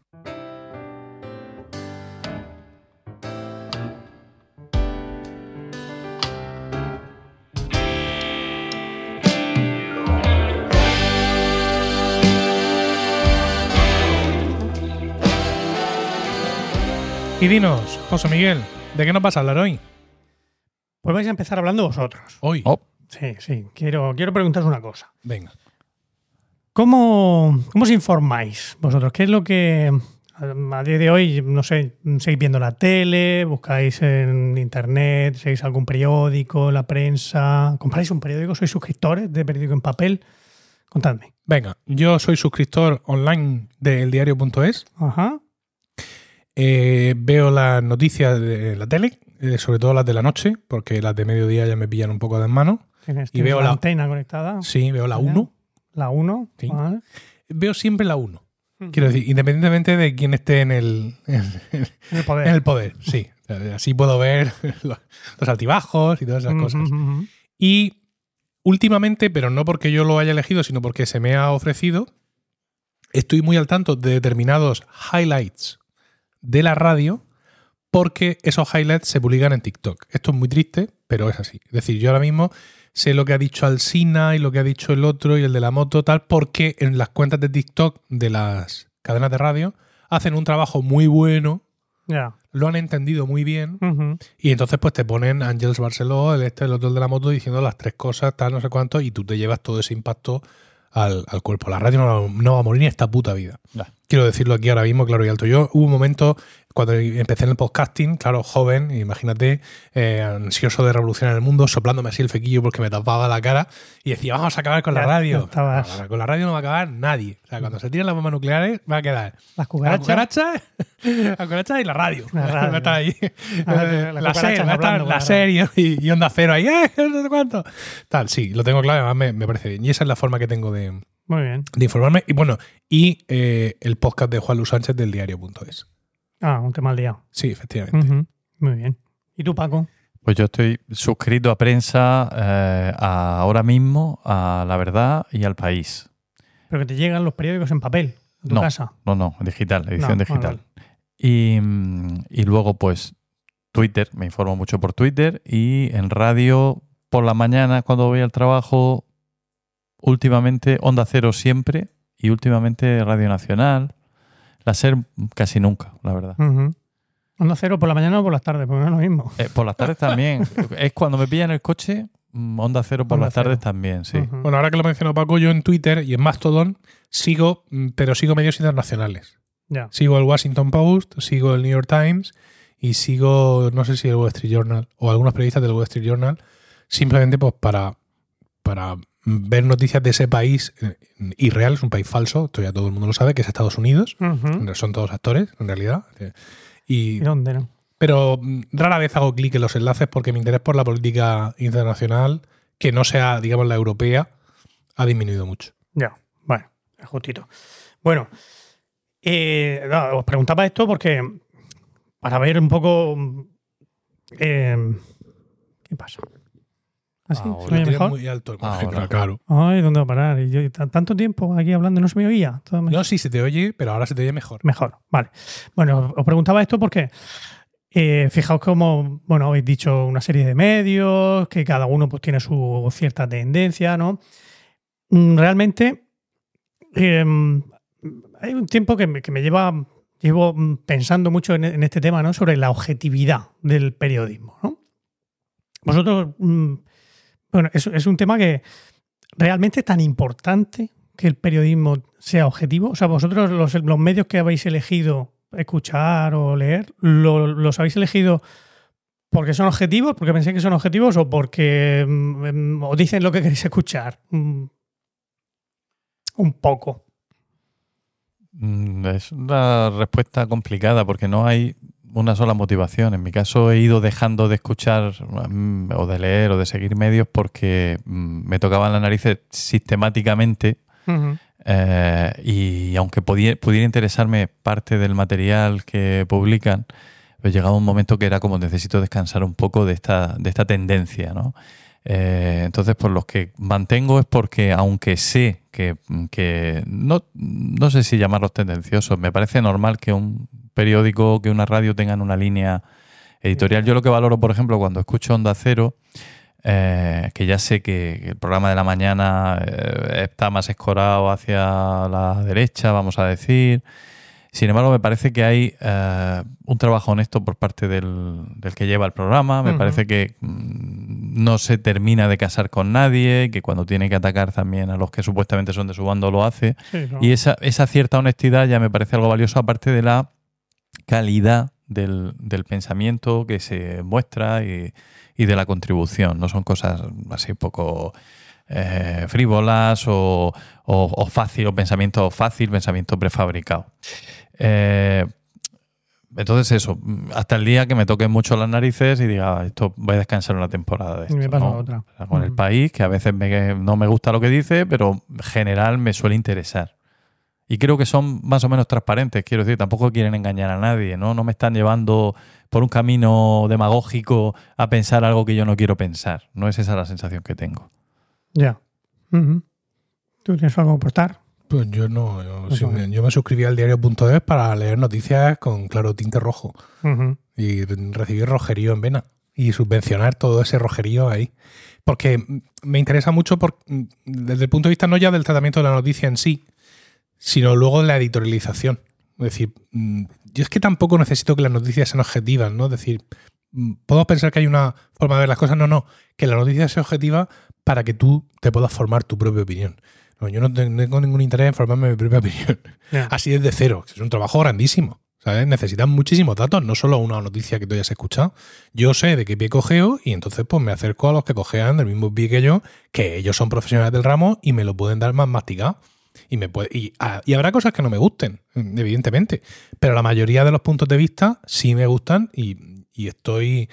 Y estoy de acuerdo. Entonces, pues, bastante sin sabores de la vida, como para encima estar leyendo un periódico que te da disgusto todo el rato. Pues entonces dices lo mismo que yo, en el fondo. Mm. Es decir, eh, sabes que no siempre vas a estar de acuerdo, pero tienes cierta confianza en que no te están vendiendo una moto camuflada de elefante. vamos. Sí. Lo que pasa es que también estamos en un mundo en el que estás expuesto a muchos impactos de muchas cosas. Es decir, por mucho que yo esté suscrito al diario.es y que escuche el podcast de Juan Luis Sánchez y tal, eh, al final, igual que en TikTok me aparece la SER, pues me aparece también Onda Cero, me aparecen otras cosas y, y, y sigues, sigues estando expuesto a decir eso de no, no, no, tienes que escuchar cosas de izquierda y de derecha, porque tengo que escuchar nada de derecha, oiga, bastante tengo con tolerar su existencia. No, hombre. Eh, pero quiero decir que al final son impactos que te llevas. ¿no? Claro. Eh, eh, si quieras o no, en un caso como el mío, que con mucha atención al mundo digital, y eso al final te, te va mostrando que sigue existiendo esa otra forma de interpretar la realidad, como decía Donald Trump, hechos alternativos, Sí. ¿no? Era- que, ofrecen en muchas ocasiones, ofrecen hechos alternativos. Es decir, esto- ha pasado esto, pero mira, Podría haber pasado po- esto otro. no, pero piensa que no ha pasado eso, piensa que ha pasado esto otro, ¿no? Y eso es una cosa que está ahí. Por cierto, me van a matar los compañeros porque otra forma que tengo de informarme es escuchando un podcast de esta casa. Trending, que es nuestro podcast sobre actualidad que sale los jueves y que ha recibido recientemente una reseña muy negativa en Apple Podcast. ah, sí.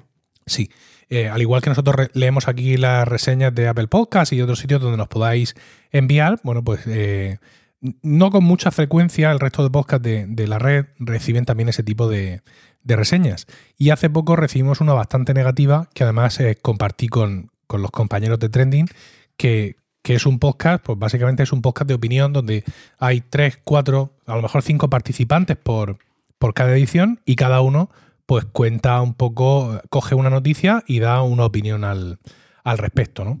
Entonces eh, hemos recibido una valoración del 9 de noviembre que dice, no son imparciales. De cinco estrellas nos pone dos. Dice, le he dado años de margen, pero me da la sensación de que cada vez es más defensor de ideas de izquierdas y no son objetivos a la hora de dar una noticia y tampoco es que haya opiniones distintas. Es un podcast para rojos, no para gente que se quiere informar. Entonces, pues yo lo, lo considero casi que una medalla. No ya porque nos califique de rojos al podcast, que es cierto que todos los participantes, hay varios que cojean. Sí, de pero está de también. Está Antonio Rentero, Antonio Rentero, que, que que de rojo es tiene- liberal de ascendencia clásica, Sí. ¿vale? Pero es cierto que el peso del podcast es más bien de izquierda. Pero es que es un podcast de opinión. Es que lo dice Javier Soler en la presentación cada vez. Entonces, pues yo esto lo considero una medalla. O sea, queríamos hacer un podcast de opinión y lo hemos tenido. Lo que no entiendo es que este oyente le haya dado años de margen. Le ha costado, le ha costado. Le ha darse costado cuenta. darse cuenta. Darse cuenta. Pero bueno, Bueno, no, pues, a ver, yo es que estoy convencido de que, de que, no, de que no existe ese periodismo objetivo. ¿no? El- hay alguna cosa como, no sé si conocéis Cibio, que es una, bueno, una web, un, un equipo de, de investigación que se dedican a la investigación de datos. O sea, ellos cogen grandes cantidades de datos que consiguen de instituciones europeas, de, de, de la- instituciones gubernamentales, se pelean con dando mazazos con la ley de transparencia para que les den datos, datos en crudo, y ellos hacen análisis de datos sobre, sobre eso. Y eso pues puede ser mm, a, a lo más objetivo que, que podemos aspirar. Pero en cuanto estamos hablando de, una- de un periódico, de una radio, Cuando interpretas los datos, efectivamente, en el momento en que te pones a interpretarlo, ya eh, son sujetos los que hacen eso y por tanto son es una opinión completamente subjetiva. El- claro, ahí viene la, la- la cuestión esa del, del periodismo. Eh, el periodista tiene que darle voz al que dice que llueve y darle voz al que dice que no llueve, o tiene que abrir la ventana y mirar si está lloviendo, o no. ¿Mm? Yo creo que abrir la ventana. es lo suyo. efectivamente. No, no siempre hay que darle voz a los a las dos opiniones, no, hay que dar- no, no es necesario darle voz a los terraplanistas, no es necesario darle voz a los negacionistas de, de- de cuando hay evidencia científica sobre un tema, es algo que es completamente absurdo. Y es algo que se hace, que se hace mucho en, en, la, en estas en, en todas estas plataformas que además luego se indignan mucho cuando les dices que no son objetivas o que no están o que están Sí, intentando manipular. dicen, si nosotros lo que hacemos es transmitir la opinión de unos y la opinión de otros, ¿no? Exactamente. Es como, a ver, eh, es cuando aquello de la cuenta en Granadinas de Pablo Iglesias, ¿no? Que le dieron voz al, al tío este, al pantuflo, ¿cómo se llama? Al de OK Diario, a, A Escobar, no. no, a los- Esco- joder. esco- escolar, no. tampoco. No, no es circular, no. Uy, no me sale ahora. Bueno, al de OK Diario, eh, que fue el que sacó el bulo, Es que me pierdo. ¿Qué diario? ¿De qué? ¿De, de muy de derecha? muy, muy de derecha, sí. Vale, perdón. el que sacó el, el bulo sobre la sobre esto, ¿no? Sobre la cuenta en Granadinas, que bueno, que había sido un soplo de la, de la policía, ¿no? Del- de, de Villarejo y compañía. Bueno, Villarejo no, porque Villarejo era el que decía que eso era una mierda de, de montaje, pero, pero le llegó de, de la policía patriótica, ¿no? Sí. Y, y luego Ferreras se escudaba en que había llamado también a Pablo Iglesias para que diera su versión, ¿no? Y con eso ya, ya Sí, sé. Como periodista ahí él se, que se lava las manos, ¿no? Exactamente. Él, pues, Hombre, con periodistas, esto en las películas de periodistas de Estados Unidos lo tienen muy claro. Tú primero tienes que verificar una noticia, no puedes darla sin más. Y luego aparecieron aquellos famosos audios ¿no? de Villarejo, de la reunión entre Villarejo y Ferreras y todo esto, en las que le decía a este señor, sí, ya sé que es muy burdo, pero vamos con ello. ¿no? Él reconocía que el montaje era una mierda, porque que era absolutamente de, de, de EGB, el, el que, el, policía que hiciera aquello no tenía ni, ni, ni puta idea, pero en fin. Bueno, pues eso, que al final el, existe una manipulación en muchos, en muchos medios. Ahora también la estamos viendo con, con el tema de, de, de la guerra, bueno, la guerra, del genocidio que está cometiendo Israel contra, contra Palestina, ¿no? Porque, fíjate, me ha salido la palabra guerra, porque en los, en, los principales medios hablan de la guerra y además hablan de guerra entre Israel y Hamas. O sea, te ponen en el mismo nivel a un Estado con uno de los ejércitos más poderosos del planeta y enfrente a un grupo terrorista, bueno, jamás en sí no es, no es un grupo terrorista, es un partido político que tiene un brazo armado, ¿vale? Que, tiene a lo mejor mm, 10.000 integrantes con, con escopetica y con, bueno, a ver, que tiene cierta, cierta cantidad de armas, pero nada comparable con el ejército israelí. A nadie se le ha ocurrido decir que es una guerra entre Palestina y, el Likud, que es el partido de, Netanyahu. ¿no? Ese, pues ese tipo de, de cosas que parecen, parecen inocentes, no lo son. No someter a crítica toda esa propaganda y todo ese lenguaje no manipulado, claro. Eso No debe de ser el... Lo digo cuando, por lo que tú decías que no te intentan vender la moto, en el fondo, eh, a veces, a veces hay más de eso de lo que, de lo que nos creemos. Mm. Y bueno, eh, claro, el- a día de hoy el, el panorama mediático en, en España está muy controlado por los medios de derechas. O sea, si hacemos una... Aquí echamos, empezamos a echar cuentas y ponemos en el en la, la, medida esta la de- del, del CIS de entre 0 extrema izquierda y 10 extrema derecha, pues la mayoría de los medios españoles no llegan al 6 ni de coña. Bueno, o sea, no estoy, quiero decir, Pasan abajo. del 6. Pasan, están todos Sí. muy por encima del, del 6. Si nos vamos a los dos grandes grupos de, de comunicación, Mediaset y A3 Media.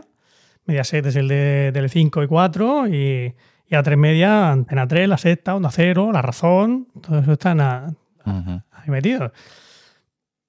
Aunque hay algunos medios que intentan darse una cierta pátina de que son de izquierda, como La Sexta o como Telecinco en su momento, ahora ya no, ya, ya no tanto.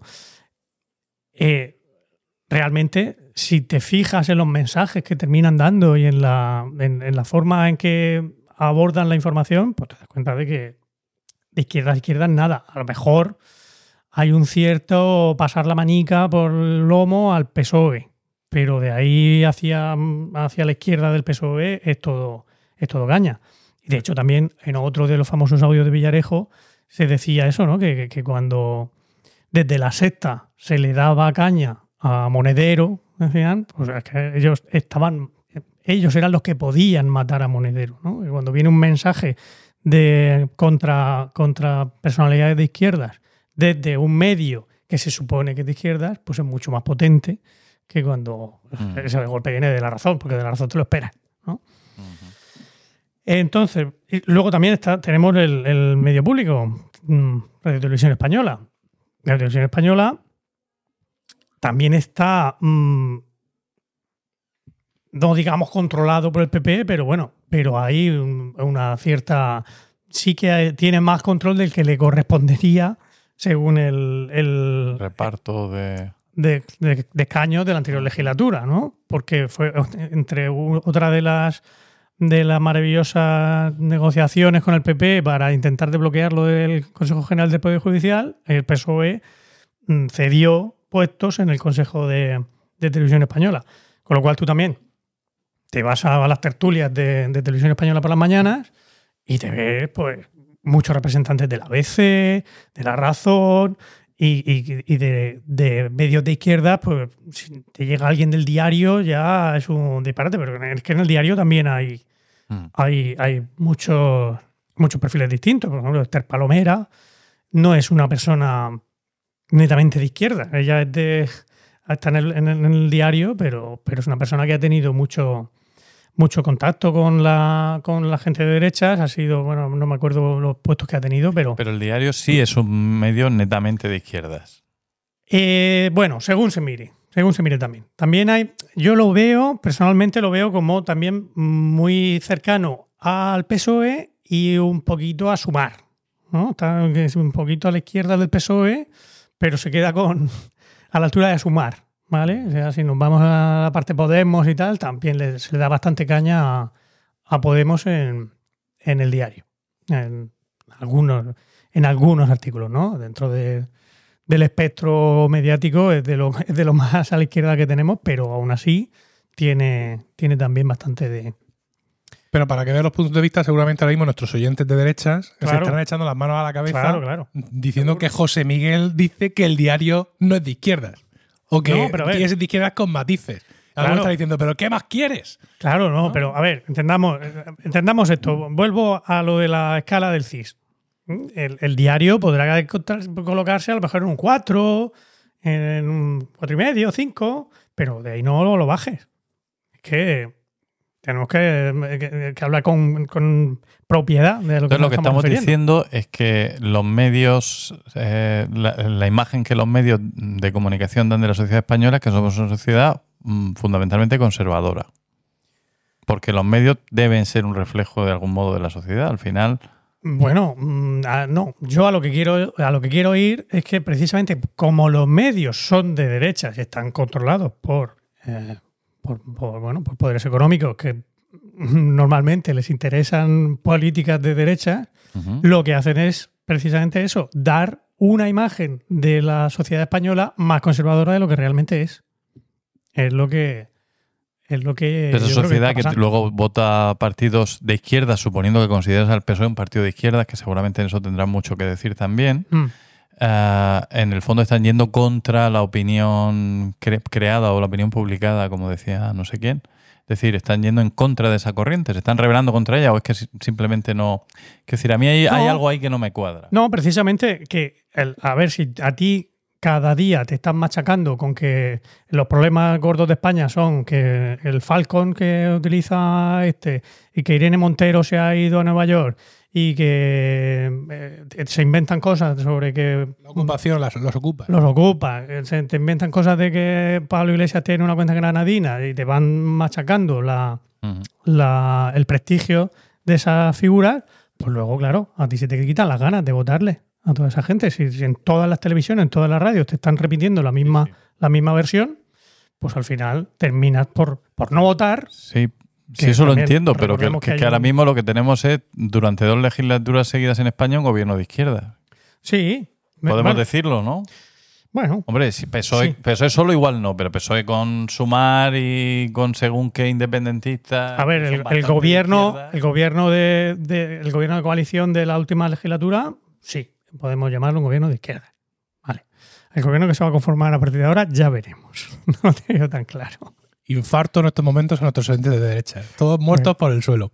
Bueno, a ver, ¿Cómo no, eres, no, eh? no muráis tanto. Es porque- decir, el, el gobierno que va a bajar la, la jornada laboral a 37,5 horas no es un gobierno de izquierda, José Miguel. Eso tendré que verlo yo. Cuando lo vea. El que si es de izquierda o no. No, cuando vea yo que, que- que hago 37 horas y media, entonces me lo, lo, lo hablamos.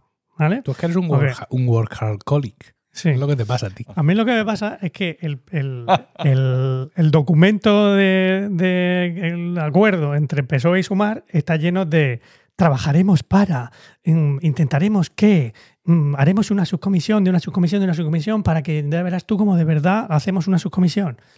Y no hay chicha de verdad. Joder, porque ya, ya han estado cuatro que- años en el gobierno Ajá. y saben los acuerdos que han tenido que firmar para, para, la- para esta investidura y saben que tampoco se pueden comprometer a muchas cosas. Bueno, Que esto es. Pero eh, tú eh, estás eh, diciendo este es el- que el estos partido a cuatro partido años de pasados han yo sido una ¿cómo se está legislatura de izquierdas. Tenemos Eh, a los mismos lo dos componentes principales de- en, la, en el gobierno, porque hemos de pensar que va a ser diferente. pues, bueno ¿Por qué no confías un poco en la historia reciente? que sean los dos principales. eh, ¿Está el PNV por ahí? a ver, no, bueno, El PNV con darle 5.000 millones de euros cada año ya están A contentos. ver, tenemos, tenemos.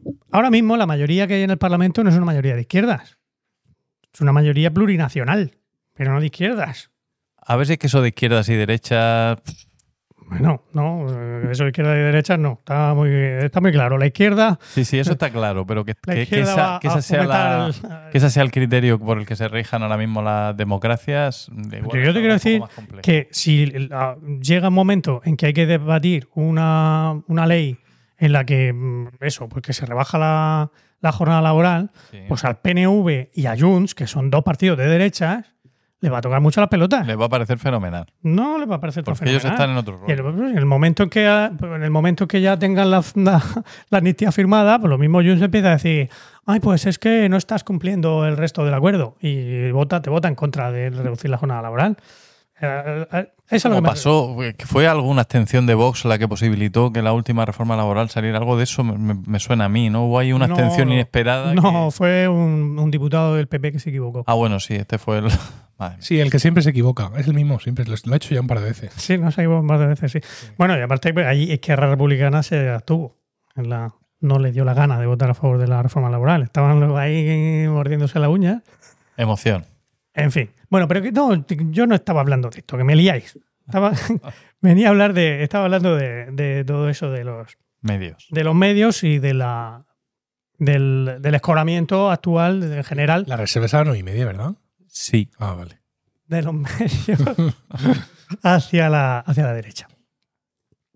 Bueno, eh, medios de izquierda, de verdad, de izquierda, de que, que- que- bueno, en fin. Ninguno. Sí, claro, a ver los Esto- hay, hay esto, algunos. esto es muy de la izquierda española. Hay, no, sí, sí. Hay algunos, lo que pasa es que son muy minoritarios, ¿no? Está, hay, un, hay un periódico digital que se llama El Salto. El Salto Sí. que está. Ah, mira, de ahí es uno de los artículos que he usado, el que me dio el pie a mi, a mi sección, es del salto. El Salto está muy bien. Es un periódico, además es un periódico muy serio. No es un, no es, no es un folletín, como podríamos decir, sobre el, sobre el diario Red de, de Pablo Iglesias. No sé si sabéis que Pablo Iglesias ha creado Canal Red, que es una red en- de. hace programas de televisión, hace programas de. y tiene también un, un, periódico que bueno, que desde luego en ningún momento se esconde, ¿no? No, no intenta pasar por, su, por objetivo ni, ni nada por el estilo. Es, tiene una clara línea a favor de las políticas de Podemos. Incluso a veces le da pescozones a Podemos por izquierda. Y que hasta Podemos se. Pero siempre lo hacen desde, desde, ese, desde ese punto de vista. Eso, de, la honestidad de decir, no, señores, aquí somos un medio de izquierdas y vamos a defender políticas de izquierdas. Y lo que yo no les he visto, no les he pillado hasta ahora, es difundiendo ningún bulo. Cosa que no puedo decir de otros muchos, de medios que podrían estar en el, en el lado opuesto de la escala del CIS, como estos señores de OK Diario, como el, el The Objective o como el debate.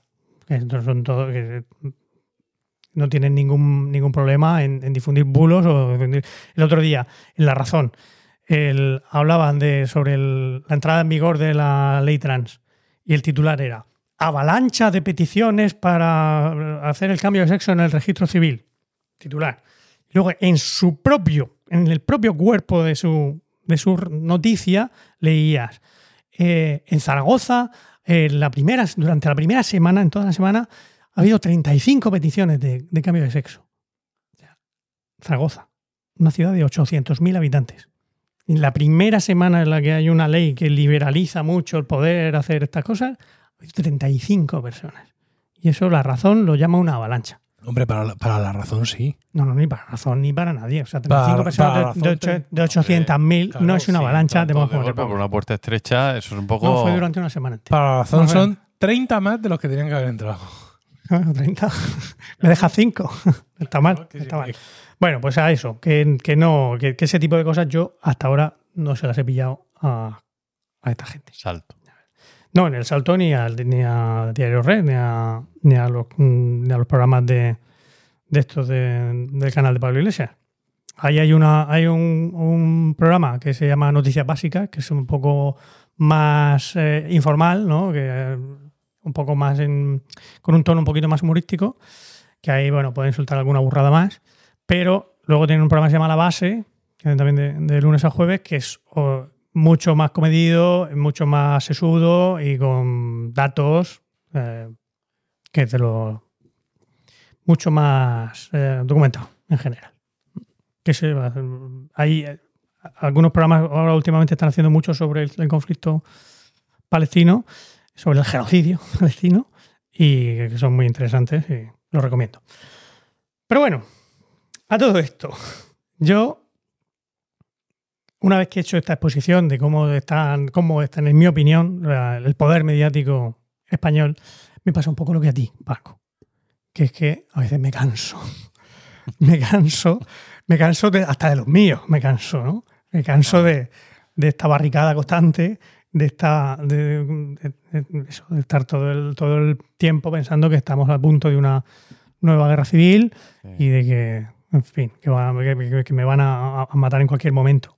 Y entonces me pasa que cuando voy camino de Cartagena hacia mis clases en la, en la Politécnica, pues eh, me, como me pilla así por la mañana tempranito, a veces me pongo, me pongo radio clásica. Radio clásica, a esas horas, está un programa que se llama Sinfonía de la Mañana, que lo lleva Martín Yade y Clara Corrales. Y estos señores hacen un, un programa, pues, está muy bien, a mí me es muy, muy bonito. Hacen, van poniendo, a veces se pasan un poco haciendo entrevistas y dices tú, ¿por qué no me ponéis música? Que, vuestra radio se llama así, música clásica.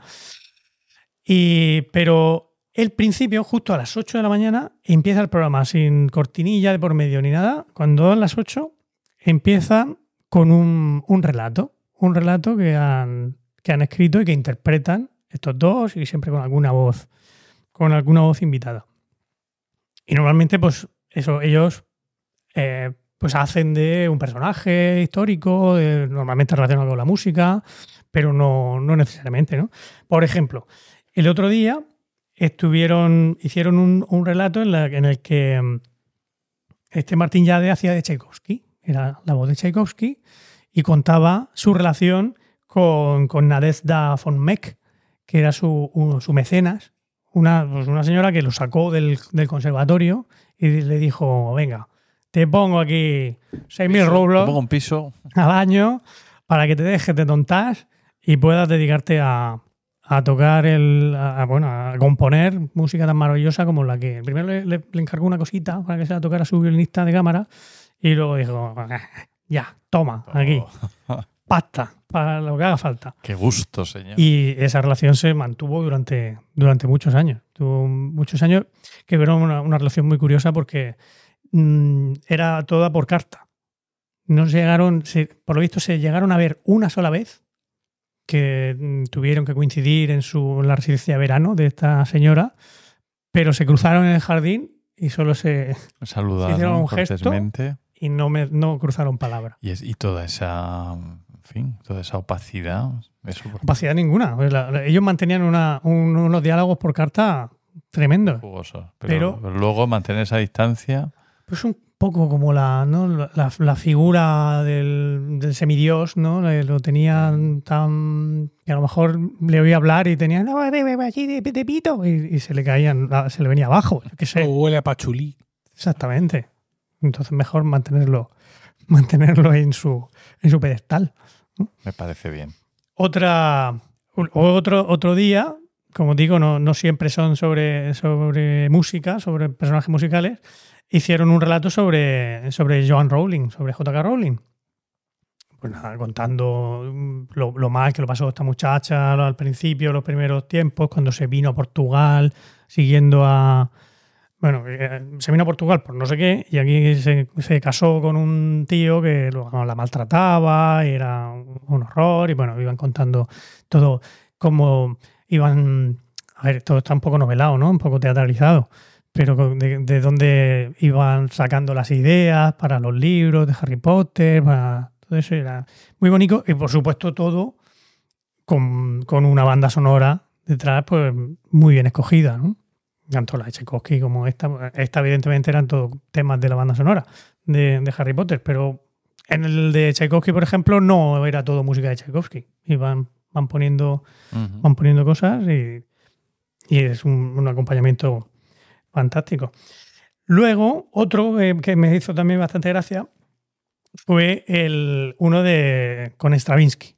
Uno, eh, estaba Stravinsky cuando había llegado a, a- a Estados Unidos, ¿no? se había ido, había salido de Rusia, se había ido a vivir a Estados Unidos y estaba allí el hombre sin un, sin un duro. Claro, no- porque resulta que todos los derechos de autor de sus obras, él las tenía registradas en la Unión Soviética y cuando llegó a Estados Unidos, que, que no, que todo eso no, no le valía. Entonces se dedicó ahí, contaba en ese momento que se estaba dedicando a hacerles pequeños arreglos, pequeñas cositas a, a todas sus obras para volver a, a registrarlas y poder cobrar derechos de autor y, decirles a las orquestas que no podían seguir tocando versiones obsoletas de, de sus obras, ¿no? Y en esa conversación que tenía con un amigo suyo, pues le dice que. Bueno, primero le dice que había rechazado la, una. hacerle una banda sonora a una película de Orson Welles. Que, empezó a hacer así algunos intentos, pero que no, que, no, que no era para él. Que eso de la banda sonora, que eso era una. Iba a decir una mariconada. Pero que entonces él te le propone, ya con vergüenza, diciendo, madre mía, se ha rechazado la banda sonora de, de Orson Welles, ¿cómo va a querer hacer esto? Le propone un, componer una pieza para el circo. Hay un circo muy famoso allí, en un circo muy famoso que había en Estados Unidos, que querían que le, propus- que le compusiera una, una pieza para el momento en, que, en el que salen los elefantes. Y pregunta, ¿pero los elefantes son jóvenes? Y dice, pues sí, creo que sí, que son elefantes jóvenes. Entonces sí, sí lo voy a hacer. Y entonces compuso eh, la, la Circus Polka.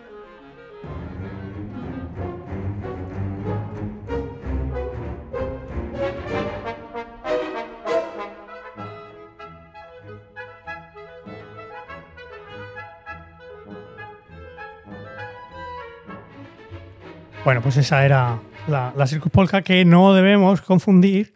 con- Siempre que pensamos en el, circo, pensamos en, la, en la entrada de los gladiadores de, de, de este tío, ¿cómo se llamaba?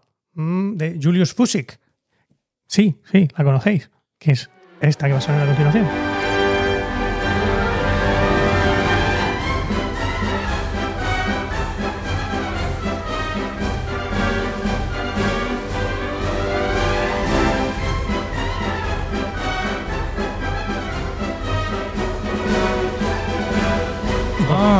Era sí, esta. sí, sí, sí. Y cualquiera se imagina a los gladiadores entrando con semejante música.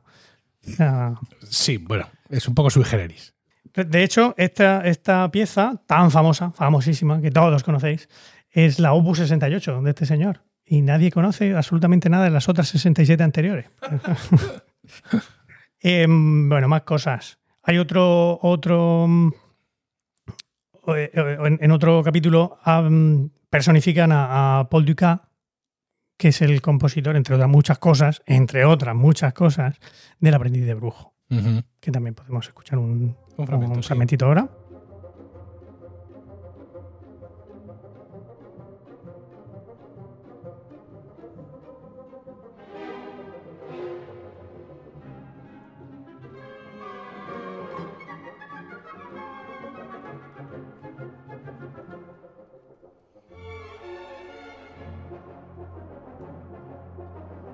Y lo curioso de este hombre es que acabó hasta las mismísimas narices del, del aprendiz de brujo. Fue una obra de juventud que hizo en, su- en sus primeros años. Y bueno, que sí, al principio jiji juju. Pero claro, luego todo el mundo lo único que tocaba suyo. Toca Era- otra vez el aprendiz de brujo. aprendiz de en los conciertos. eh. Y, y acabó bastante harto. De hecho, llegó un momento en que cogió gran parte de su, de su obra de juventud, o sea, pero un porcentaje muy grande de su obra, y la quemó. Lo que pasa es que no consiguió, claro, hacer desaparecer todas las copias del aprendiz de brujo porque ya era una pieza bastante popular. Esa no consiguió. Si hubiera podido, se hubiera deshecho de él, sin duda. Y el último, el último capítulo que, del que yo os quería hablar es uno en el que trajeron a colación epitafios. Se pusieron a hablar de, de, pues epitafios mm, curiosos, interesantes, mm, poéticos, que habían, habían hecho un, recopilatorio, porque iban a hacer un, un especial ese día sobre música fúnebre, y entonces pues les pareció apropiado que el relato fuera una sucesión de, de epitafios. Lo que pasa es que, es curio- curiosamente también, eh, luego yo, revisando esos epitafios, me he dado cuenta que algunos son falsos, han metido un bulo también en Vale. Radio Televisión Española, maldita sea. Y, y ahora voy a hacer un pequeño juego a vosotros, ¿eh? estos minutos que nos quedan, Mm. para que me digáis si los epitafios que os voy a decir y su autor, si son verdaderos o falsos. Venga. Venga, uy, ¿Vale? qué nervios. Venga, el primero. De Miguel Miura. Conocemos a Miguel Miura. Famoso dramaturgo del absurdo Mm. español, ¿no? Tres sombreros de copa, etcétera, etcétera. Bueno. Ya decía yo que ese médico no valía mucho. Falso. Falso. Pues es falso. Y esto lo dieron ellos como bueno, ¿eh? Mm. Es falso. Allí en su tumba de San Sebastián pone los nombres de sus papás, luego pone el nombre suyo y entre paréntesis pone escritor, para que no quede duda de que Miguel Miura es el que. Porque su padre también se llama Miguel Miura. Y ya está, no pone nada de, de todas estas cosas. Groucho Marx. Perdonen que no me levante. Falso. Falso de solemnidad. Mentira, mentira. Allí en, en el, eh, en el Eden Memorial Park de, de Los Ángeles. Hay una, una plaquita donde él se, está en su ceniza porque lo incineraron y hasta pone su nombre y fin de la historia. Todo mentira. Unamuno. Méteme, Padre Eterno, en tu pecho. Misterioso lugar. Misterioso hogar, perdón.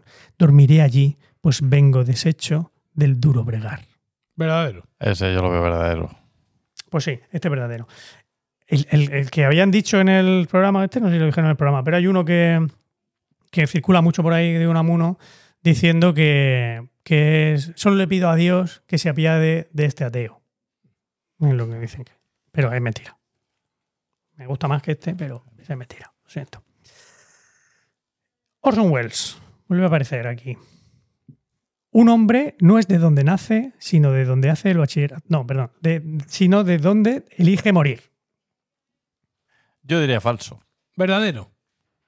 Bueno, pues mm, ni fu ni fa, porque en realidad no es un epitafio, porque él no tiene tumba. Mm. Orson Welles fue incinerado y sus cenizas fueron dispersadas por Ronda.